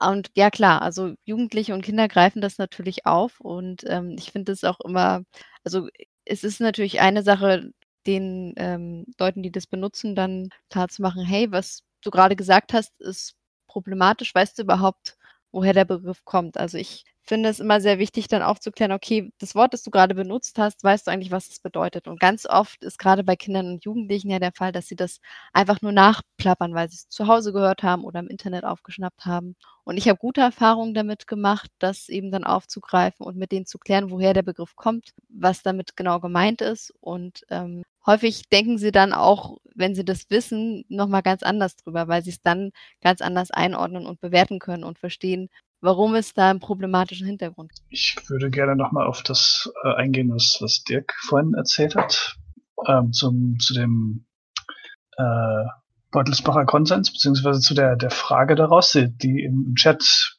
äh, war ja die, die Frage danach, wie eure Vorbereitung äh, dabei, dabei aussieht, um sowas zu beachten. Mhm. Das ist im Prinzip, äh, eine Vorbereitung, die wir für alle unsere Tätigkeiten, alle Seminare in der politischen Bildung halt machen. Also das jetzt gar nicht speziell auf, äh, Pen and Paper. Und da geht's halt darum, halt, äh, was für ein Thema setzen wir zum Beispiel? Und wenn wir das jetzt auf Pen and Paper runterbrechen, ne, äh, wie gehen wir damit um? Wenn wir jetzt zum Beispiel sagen, äh, gehen wir direkt mal in ein ein problematisches und höchst, äh, umstrittenes Feld, ne? Nationalsozialismus. Ja, wir machen ein Pen and Paper mit Jugendlichen zum Thema Nationalsozialismus. Ich will jetzt gar nicht drüber diskutieren, ob man das sollte oder nicht. Ne? Da kann man ganz lange auch nochmal extra drüber diskutieren. Ne? Aber deshalb kann man vielleicht daran ein bisschen was klarer machen. Ähm, es gibt einen äh, gesellschaftlichen Konsens, dass der Nationalsozialismus ein Verbrechen war. Ja, also so auf jeden Fall die Tätigkeiten, die auch daraus entstanden sind, ne? Die Vernichtung von Menschen, ne? der Faschismus und so, dass das ein verbrecherisches System ist, das ist eigentlich Konsens. Ne? So, und darauf könnten wir aufbauen, wenn wir natürlich jetzt sagen, wir äh, wollen ein, weiß nicht, wir nehmen jetzt Warhammer 40k als, als, äh, äh, als Setting ne, für ein Ju Spiel mit erwachsenen Jugendlichen, sagen wir mal 18 bis 27, ne? und äh, äh, wollen jetzt anhand des faschistischen Systems von Warhammer 40k jetzt irgendwie Parallelen aufzeigen zum Nationalsozialismus. Wie gesagt, die Frage, ob das sinnvoll ist oder nicht, will ich jetzt gar nicht stellen. Nur so, um dann so eine Idee zu haben, wie wir uns jetzt vorbereiten würden, wenn wir sowas machen würden. Ne? Wir tun das nicht, aber genau. Wenn wir jetzt da hingehen würden, dann würden wir sagen, was sind denn, wie ist, sieht denn gerade der aktuelle Diskurs aus? Das heißt, wie ist denn die gesellschaftliche Diskussion darüber? Ja, was sind die wissenschaftlichen Erkenntnisse? Und da gibt es vielleicht an bestimmten Unterpunkten äh, unterschiedliche äh, äh, Darstellungen. Ja, da muss man sich gut vorbereiten auf diese Themen. Ne? Muss natürlich ganz gut gucken, ne? was ist diskutiert, ne? aber wirklich auch wissenschaftlich, nicht rein äh, äh, äh eine geschichtsrevisionistisch. Ne? Es geht nicht darum zu sagen, nee, es hat den Holocaust nicht gegeben oder sowas. Ne? Also da, da würden wir uns jetzt auf ein problematisches Feld halt irgendwie geben, zum Beispiel. Ne? Also wir müssen uns wirklich halt in das Thema reinarbeiten, müssen halt wirklich schauen. Wir würden halt dann auch Experten ansprechen und sagen, ne, die mit diesem Thema zu tun haben, ne? Und äh, würden schauen halt, wie ist denn da der Stand auch? Ja, wie ist das? Und dann würden wir hingehen, das runterbrechen und dann müssten wir auch gucken, womit vielleicht gibt es auch Themen, also nicht nur Themen, mit denen man Leute überwältigt, indem man sie einfach beeinflusst, sondern sie auch überwältigt, weil es einfach zu heftige Themen sind. Ja, also wenn wir jetzt zum Beispiel hingehen und sagen, wir spielen jetzt mal äh, Konzentrationslager, ja, also was soll das Ziel sein davon? Ne? Das könnte eine emotionale Überwältigung sein. Ne? Und das wollen wir ja gar nicht. Wir wollen ja nicht emotional überwältigen in der, in der Bildung, sondern wir wollen ja vielleicht irgendein Sachthema runterbringen. Ne? Deshalb ist das kein gut gewähltes Thema. Ne? Rollenspiele sind gut, um halt für Themen zu sensibilisieren, aber wenn es schon Themen gibt, wo es schon Leute für sensibilisiert sind, dann würde das als Methode keinen Sinn machen. Und so weiter und so weiter. So, ähm, so würden wir uns da abarbeiten an dem äh, Thema und würden ganz äh, seriös, auch äh, teilweise dann wissenschaftlich uns äh, dann an den Themen abarbeiten und würden dann methodisch gucken, was macht Sinn, ne? in welcher Phase befinden sich die Jugendlichen gerade, haben, sind die überhaupt intellektuell in der Lage, das aufzunehmen, ne? oder wenn ich denen jetzt das und das so sage, ja, äh, würden die, können die dann überhaupt differenzieren, ne? Auch nicht jeder Erwachsene kann Warhammer 40k einordnen als Satirik, als Satire. Ne? So, auch Erwachsene könnten davon beeinflusst werden und könnten sagen, ja, geil, ne? ist doch super. So ein faschistisches System würde ich mir wünschen für zu Hause. Ja? Wie geht ihr denn eigentlich vor, so in der, in der Qualitätssicherung, sage ich mal?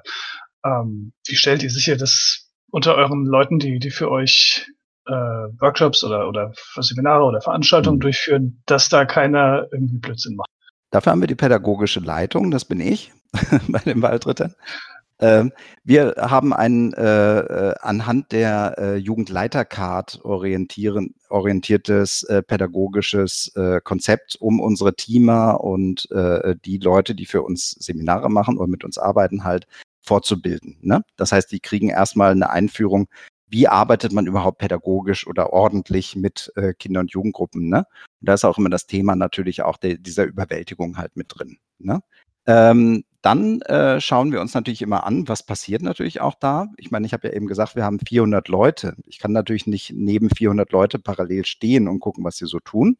Aber wir schauen schon immer mal wieder, was äh, so, äh, äh was da angeboten wird auch. Ne? Wir äh, schauen, wie das aussieht mit, äh, ähm, wir müssen ja auch zum Beispiel, wenn wir Projekte haben, äh, dann schreiben wir, äh, äh, müssen wir Sachberichte schreiben. Wir müssen uns den Fördergebern ja auch irgendwie gegenüber rechtfertigen für die Sachen, die wir tun. Wir müssen sagen, dass die Sachen auch wirksam sind, die wir tun. Und da kann man schon aus Berichten und aus Programmen oder auch aus Rückmeldungen von Teilnehmenden sehr gut sehen, in welche Richtung sind da gerade Sachen gelaufen. Ne? Wir kriegen von Eltern auch immer wieder mal Rückmeldungen ne? und so. Und äh, ja, man aufpassen muss, ist halt, wenn man jetzt reine Rollenspieler oder reine Live-Rollenspieler jetzt auch nimmt und zum Beispiel sie als Teamleiter einfügt, weil viele Dinge, die in einem Rollenspiel oder Live-Rollenspiel ganz normal wären, ne, die kann man halt so in so Bildungskontexten schwierig machen. Da geht es zum Beispiel darum, ne, da ist man schnell in so einer Blut- und Bodengeschichte, ne, die so den Faschismus vorbereitet, ne, dass man sagt, für den König, ne, werden wir hier keine Handbreit halt in unserem Land halt vor diesen dunklen, äh, äh, äh, finsteren Gegner halt irgendwie natürlich irgendwie hier äh, zurückweichen, ja. Also das, das geht ja sofort irgendwie, das ist totaler Faschismus, ja. Also wenn man das mit Kindern macht, so, ne, dann ist das problematisch, weil die Kinder das noch nicht einordnen können. Ein Erwachsener kann sagen, ach ja, klar, das ist eine spannende Abenteuergeschichte, ne? Das meinen die ja jetzt gar nicht so, ne? Ein Kind kann das vielleicht nicht so unterscheiden. So arbeiten wir. Opaldes fragt im Chat, kann Überwältigung nicht auch bilden, also in Form einer Art Katharsis, sprich dem Ausleben eines Konflikts, einer verdrängten Emotion etc. Ich nehme an, das bezieht sich auf das fiktive KZ-Rollenspiel, was du in einem Nebensatz erwähnt hast, Dirk. Ähm, ich würde weiterreden, Janine, ist das okay? Äh, ja, sag ruhig erstmal. Okay, du kannst ja ergänzen, ne? Mhm. Ähm, also Überwältigung ist nie gut, ja? Also nein, ne? Also Überwältigung kann nicht bilden. Ne? Wenn ich jemanden überwältige ne, und er nicht mehr äh, einsortieren kann, ist das gut oder schlecht, ne, dann funktioniert das nicht. Ne? Ich kann aber äh, Leute emotional äh, emotionalisieren. Also ich kann, darf mit Emotionen arbeiten. Ja? Und dann nähern wir uns dieser Katharsis vielleicht auch eher. Ne? Überwältigung ist ein Missbrauch. Ja? Also jetzt mal ganz, äh, vielleicht mal runtergebrochen. Ne? Wenn ich äh, jemanden, ähm, also Überwältigung ist schon fast traumatisierend. Ne? Aber äh, Emotionalisierung, das heißt, ich will Emotionen erzeugen, ne, das ist nicht unbedingt immer überwältigend. Da nähern wir uns natürlich einer Grenze, wo man sehr aufpassen muss. Aber ich kann natürlich äh, eine spannende Geschichte erzählen. Und vielleicht haben die Leute dann auch so ein bisschen dann Angst um ihren Charakter oder sowas. Es entstehen auf jeden Fall Emotionen. Ne? Mit denen kann ich arbeiten. Und da kann, können auch Katharsis-Effekte halt irgendwie auftauchen.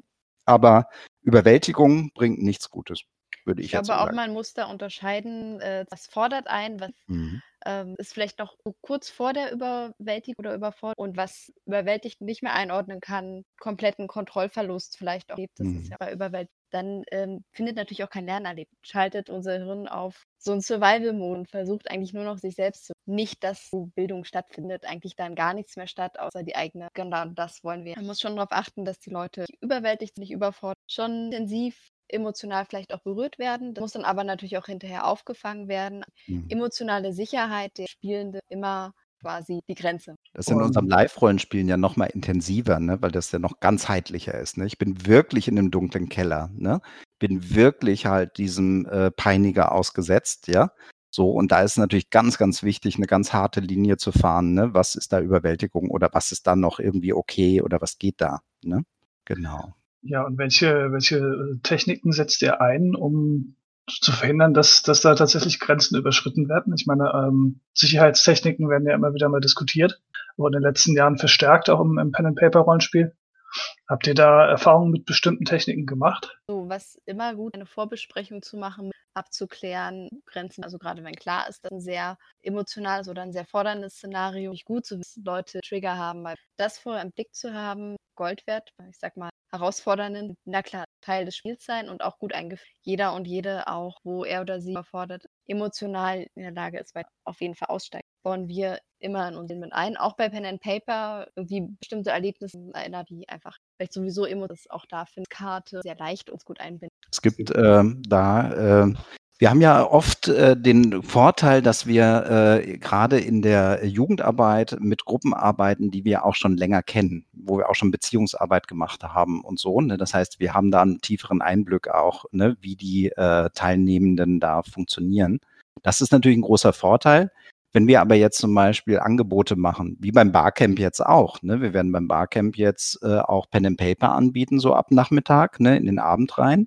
Und äh, da hat man natürlich jetzt äh, Spielende, also Spieler, Spielerinnen, die halt jetzt, die man nicht kennt, ne, wo man nicht weiß. Ne? Und dann gibt es natürlich vielleicht auch herausfordernde Settings, ne, mit Grusel-Horror-Szenario oder sowas, die natürlich, wo man nicht weiß, ne, trigger ich da gerade jemanden. Ne? Und da äh, haben wir auch beim Barcamp jetzt äh, zwei Sessions sogar zu den Sicherheitstechniken nochmal. Jennifer Fuss, kennen vielleicht auch einige von einigen Pen and Paper Cons, die sich auch viel mit Vampire und so beschäftigt und dem äh, äh, den Kickstarter äh, Pen and Paper Blog und so die ähm, äh, ganz viel nochmal zu äh, einer riesigen Auswahl von äh, Sicherheitstechniken auch was zeigt, unter anderem die X-Card auch nochmal. Und wir haben sogar noch mal eine extra Diskussion über die X-Card noch mal selbst, ne? als äh, Diskussion dann noch, wie sie funktioniert und wann nicht. Bei Sicherheitstechniken muss man immer aufpassen. Also sehr häufig sagen die Leute, wir sind ja erwachsene Menschen. Ne? Also kann ja gar nichts passieren. Ne? Jeder ist ja für sich selbst verantwortlich und so. Äh, das äh, Blöde ist nur, dass unsere Trigger, das heißt die Auslöser ne, für irgendwelche Überwältigungen, ne, oft in uns stecken und wir sie gar nicht kennen. Das heißt, wir kennen unsere Grenzen oft gar nicht. Ne? Und wir unterschätzen manchmal auch das Rollenspielen. Das beim Live-Rollenspielen natürlich auch nochmal oft heftiger, kann aber beim Pen and Paper natürlich auch passieren. Und ich denke, plötzlich passiert irgendein ein Thema oder ein Thema wird angesprochen. Ich dachte, äh, ich dachte vorher, ich kann gut damit umgehen, aber dann in der Situation merke ich, ich bin vollkommen überfordert. Ich weiß gar nicht mehr, wie ich reagieren soll. Und da helfen auch manchmal Sicherheitstechniken nicht mehr, weil wenn ich wirklich überfordert und äh, wirklich getriggert bin, das heißt, wenn wirklich ein psychologischer Trigger ausgelöst ist, dann kann ich nicht mehr rational handeln. Oft kommt es sogar zu Übersprungshandlungen und die machen das Ganze noch tragischer. Ja, das heißt also, jemand sagt, wie geht's dir? Und ich fange an zu lachen. Das Lachen ist aber eine Übersprungshandlung aus meiner Überforderung heraus. Und das ist äh, dann natürlich super tragisch, weil die Leute denken, ach ja, ist doch klar, ne, wir haben die Sicherheitstechniken, ne, so jetzt kann es ja weitergehen, jetzt setze ich noch mal eins obendrauf. Also man braucht ein gutes Gespür, glaube ich, äh, für die Teilnehmenden. Ne? Gut ist, wenn man sie vorher kennt und äh, sonst halt sind Sicherheitstechniken, finde ich, sehr wichtig, gerade wenn man mit Unbekannten spielt. Macht ihr denn als Verein für eure Veranstalter in irgendwelche Vorgaben, welche Techniken sie einsetzen sollen? Äh, machen wir nicht, wir machen aber viele Workshops. Wir haben eine ganze Vortragsreihe zum Beispiel, die heißt Safety in Lab, ne, wo wir äh, schon äh, ganz viele Tage gemacht haben zu dem Thema Sicherheitstechnik im Live-Rollenspiel. Ja, es war uns jetzt auch nochmal wichtig beim Barcamp, dass das ein Thema wird. Ne? So, und äh, wir bieten das den Leuten an. Also man muss auch gucken, ähm, Äh, wir machen kein, also es kommt immer auch auf die Runden an. Also verbindlich zu sagen, arbeitet hier äh, äh, mit der X-Card oder so, ne, oder arbeitet mit anderen Techniken, ne? Ähm, ja, weiß ich nicht. Aha, machen wir nicht. Ne? Wir sagen nur, setzt äh, Sicherheitstechniken ein. Ne? Im Prinzip, Im Prinzip geht es aber sehr viel um die Aufmerksamkeit der Spielleitung auf die Gruppe. Ja, das ist eigentlich so das Wichtigste. Und dass man auch weiß, dass es diese Überforderungssachen gibt und dass man auch, dass es auch Überforderungen geben kann, wo man auch keine X-Card mehr zieht. Ja, und trotzdem ist überfordert. Und habt ihr schon Erfahrungen gemacht, äh, gerade so im Bereich mit äh, Kindern und Jugendlichen, wenn, wenn ihr mit denen im Pen-and-Paper-Bereich arbeitet, setzen die solche Techniken ein und wie, wie setzen ihr die ein? Funktioniert das? Also bei unseren äh, Spielen war das so, dass, wie gesagt, da haben wir das so nicht weil in den, äh, in den Live-Spielen, äh, also wenn man jetzt wirklich im äh, Pen and Paper jetzt am Tisch spielt, also jetzt nicht online, ne, da war das äh, für uns nicht nötig, wie gesagt, weil wir diese Beziehungsarbeit vorher schon gemacht haben. Wir haben ja pädagogisch ausgebildete Spielleiter, ne, die ein gutes Gefühl für die ähm, für das Setting haben, die wissen, was ist überfordernd, was könnte überfordernd sein, und die nutzen nicht äh, ihre maximale Horrorkraft aus. Oder wir haben ja diese Alternate Reality Games, diese Stadtabenteuerspiele. Ich sage immer, wir benutzen nur zehn Prozent unseres Horrorpotenzials. Ne? Wir könnten da richtig hart aufdrehen, ne? aber wir gucken immer und wir versuchen das dann zu äh, adaptieren. Wenn man halt eine pädagogische Ausbildung hat oder auch gut vorbereitet ist als Spielleiter, dann kann man auch bei einer Live-Sitzung halt sehen, wie reagieren die Leute gerade und was sind so Elemente, wann ist jemand überfordert. Ja, also wenn der ähm, ja also ich kenne ja, ich weiß ja, wie die, wie meine Teilnehmenden halt normalerweise äh, reagieren, ne? Und kann dann auch das machen. Dann brauche ich auch nicht unbedingt eine X-Card, ja. Deshalb ist das nicht unbedingt notwendig, die dann immer einzuführen. Finde. Zu den Pen-and-Paper-Spielen kann ich das auch hier so eine Vorbesprechung ganz kurz abzuklären, mhm. welches äh, Level an Horror äh, wollt ihr drin haben, zum Beispiel Charaktere sterben oder darfst. Und dann kann man im Vorfeld abklicken. Ja klar, die Leute können immer einstellen und gerade ähm, neigen da vielleicht dann einfach nochmal nachzuhaken. Wie war das mit dieser Szene? War das für euch okay? Ähm, war das zu viel? Das immer wieder abzufragen und auch nachzugestalten, wird eigentlich eine also, Rückfrage zu den Alternate Reality Spielen. Ich kenne das selber von Ingress. In, also andere kennen das von Pokémon Go, was eine Kopie von Ingress ist, nur mit dem Thema Pokémon.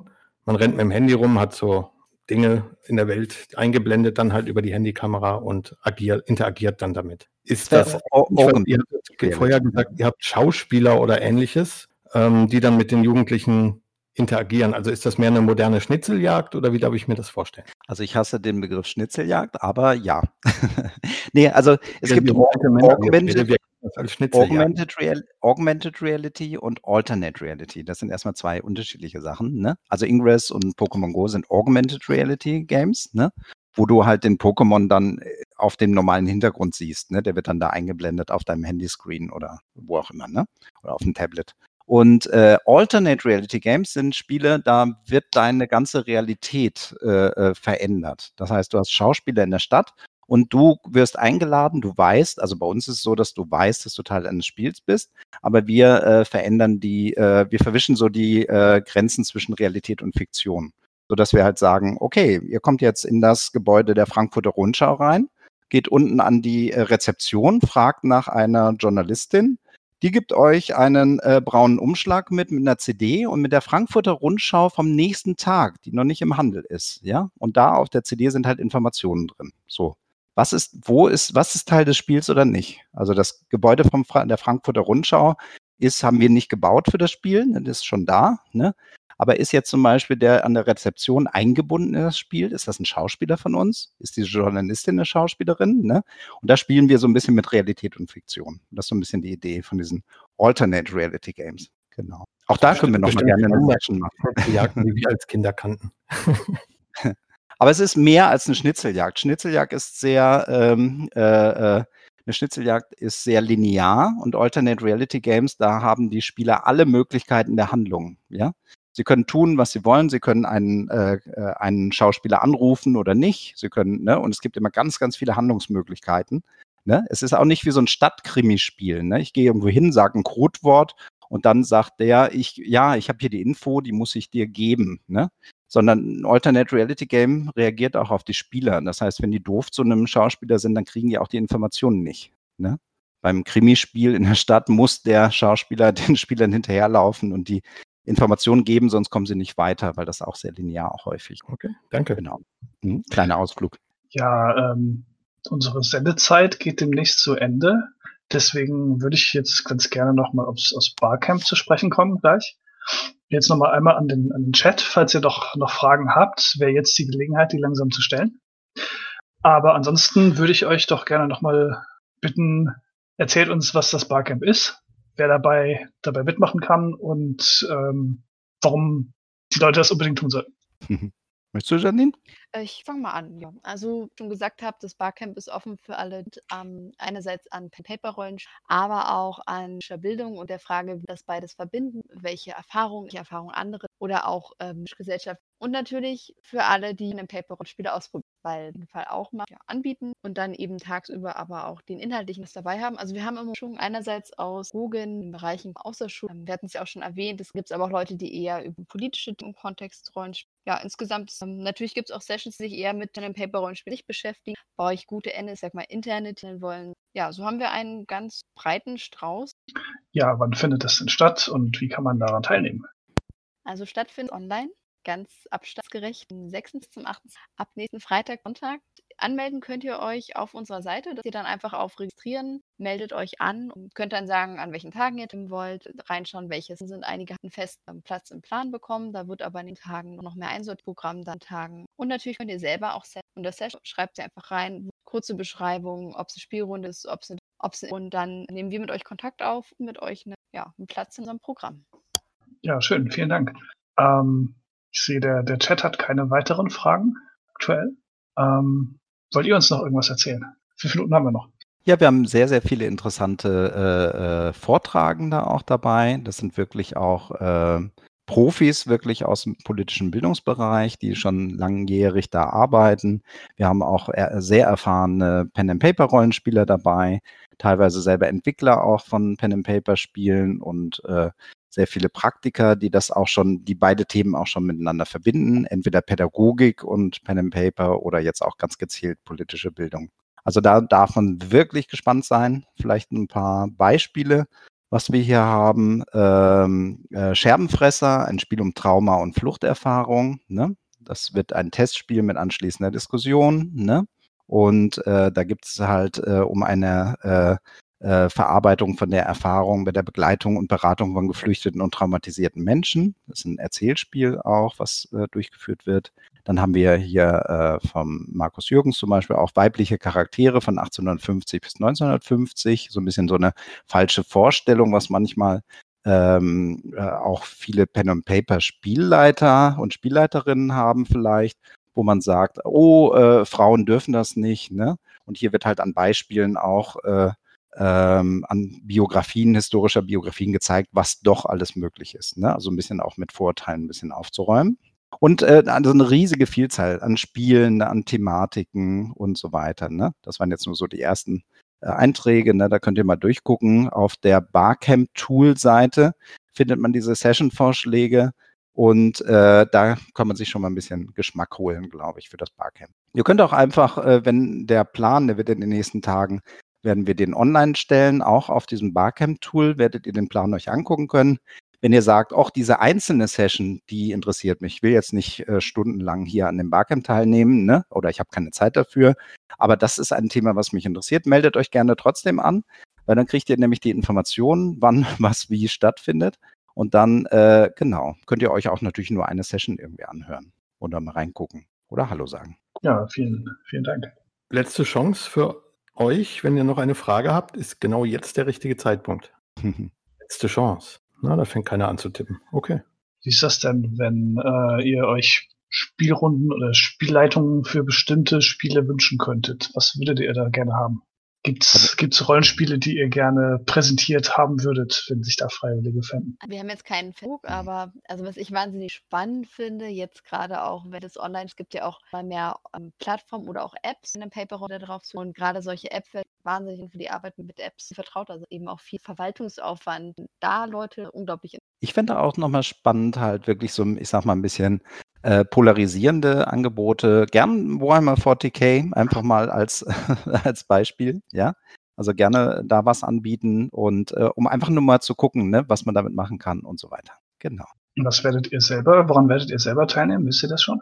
Also wir werden an allem teilnehmen. Wir werden uns aufteilen und werden äh, äh, schauen, dass äh, jeder von uns, wir sind ja mehr, ne? es sind ja nicht nur Janine und ich, ne? wir sind ein ganzes Organisationsteam von den Waldrittern auch.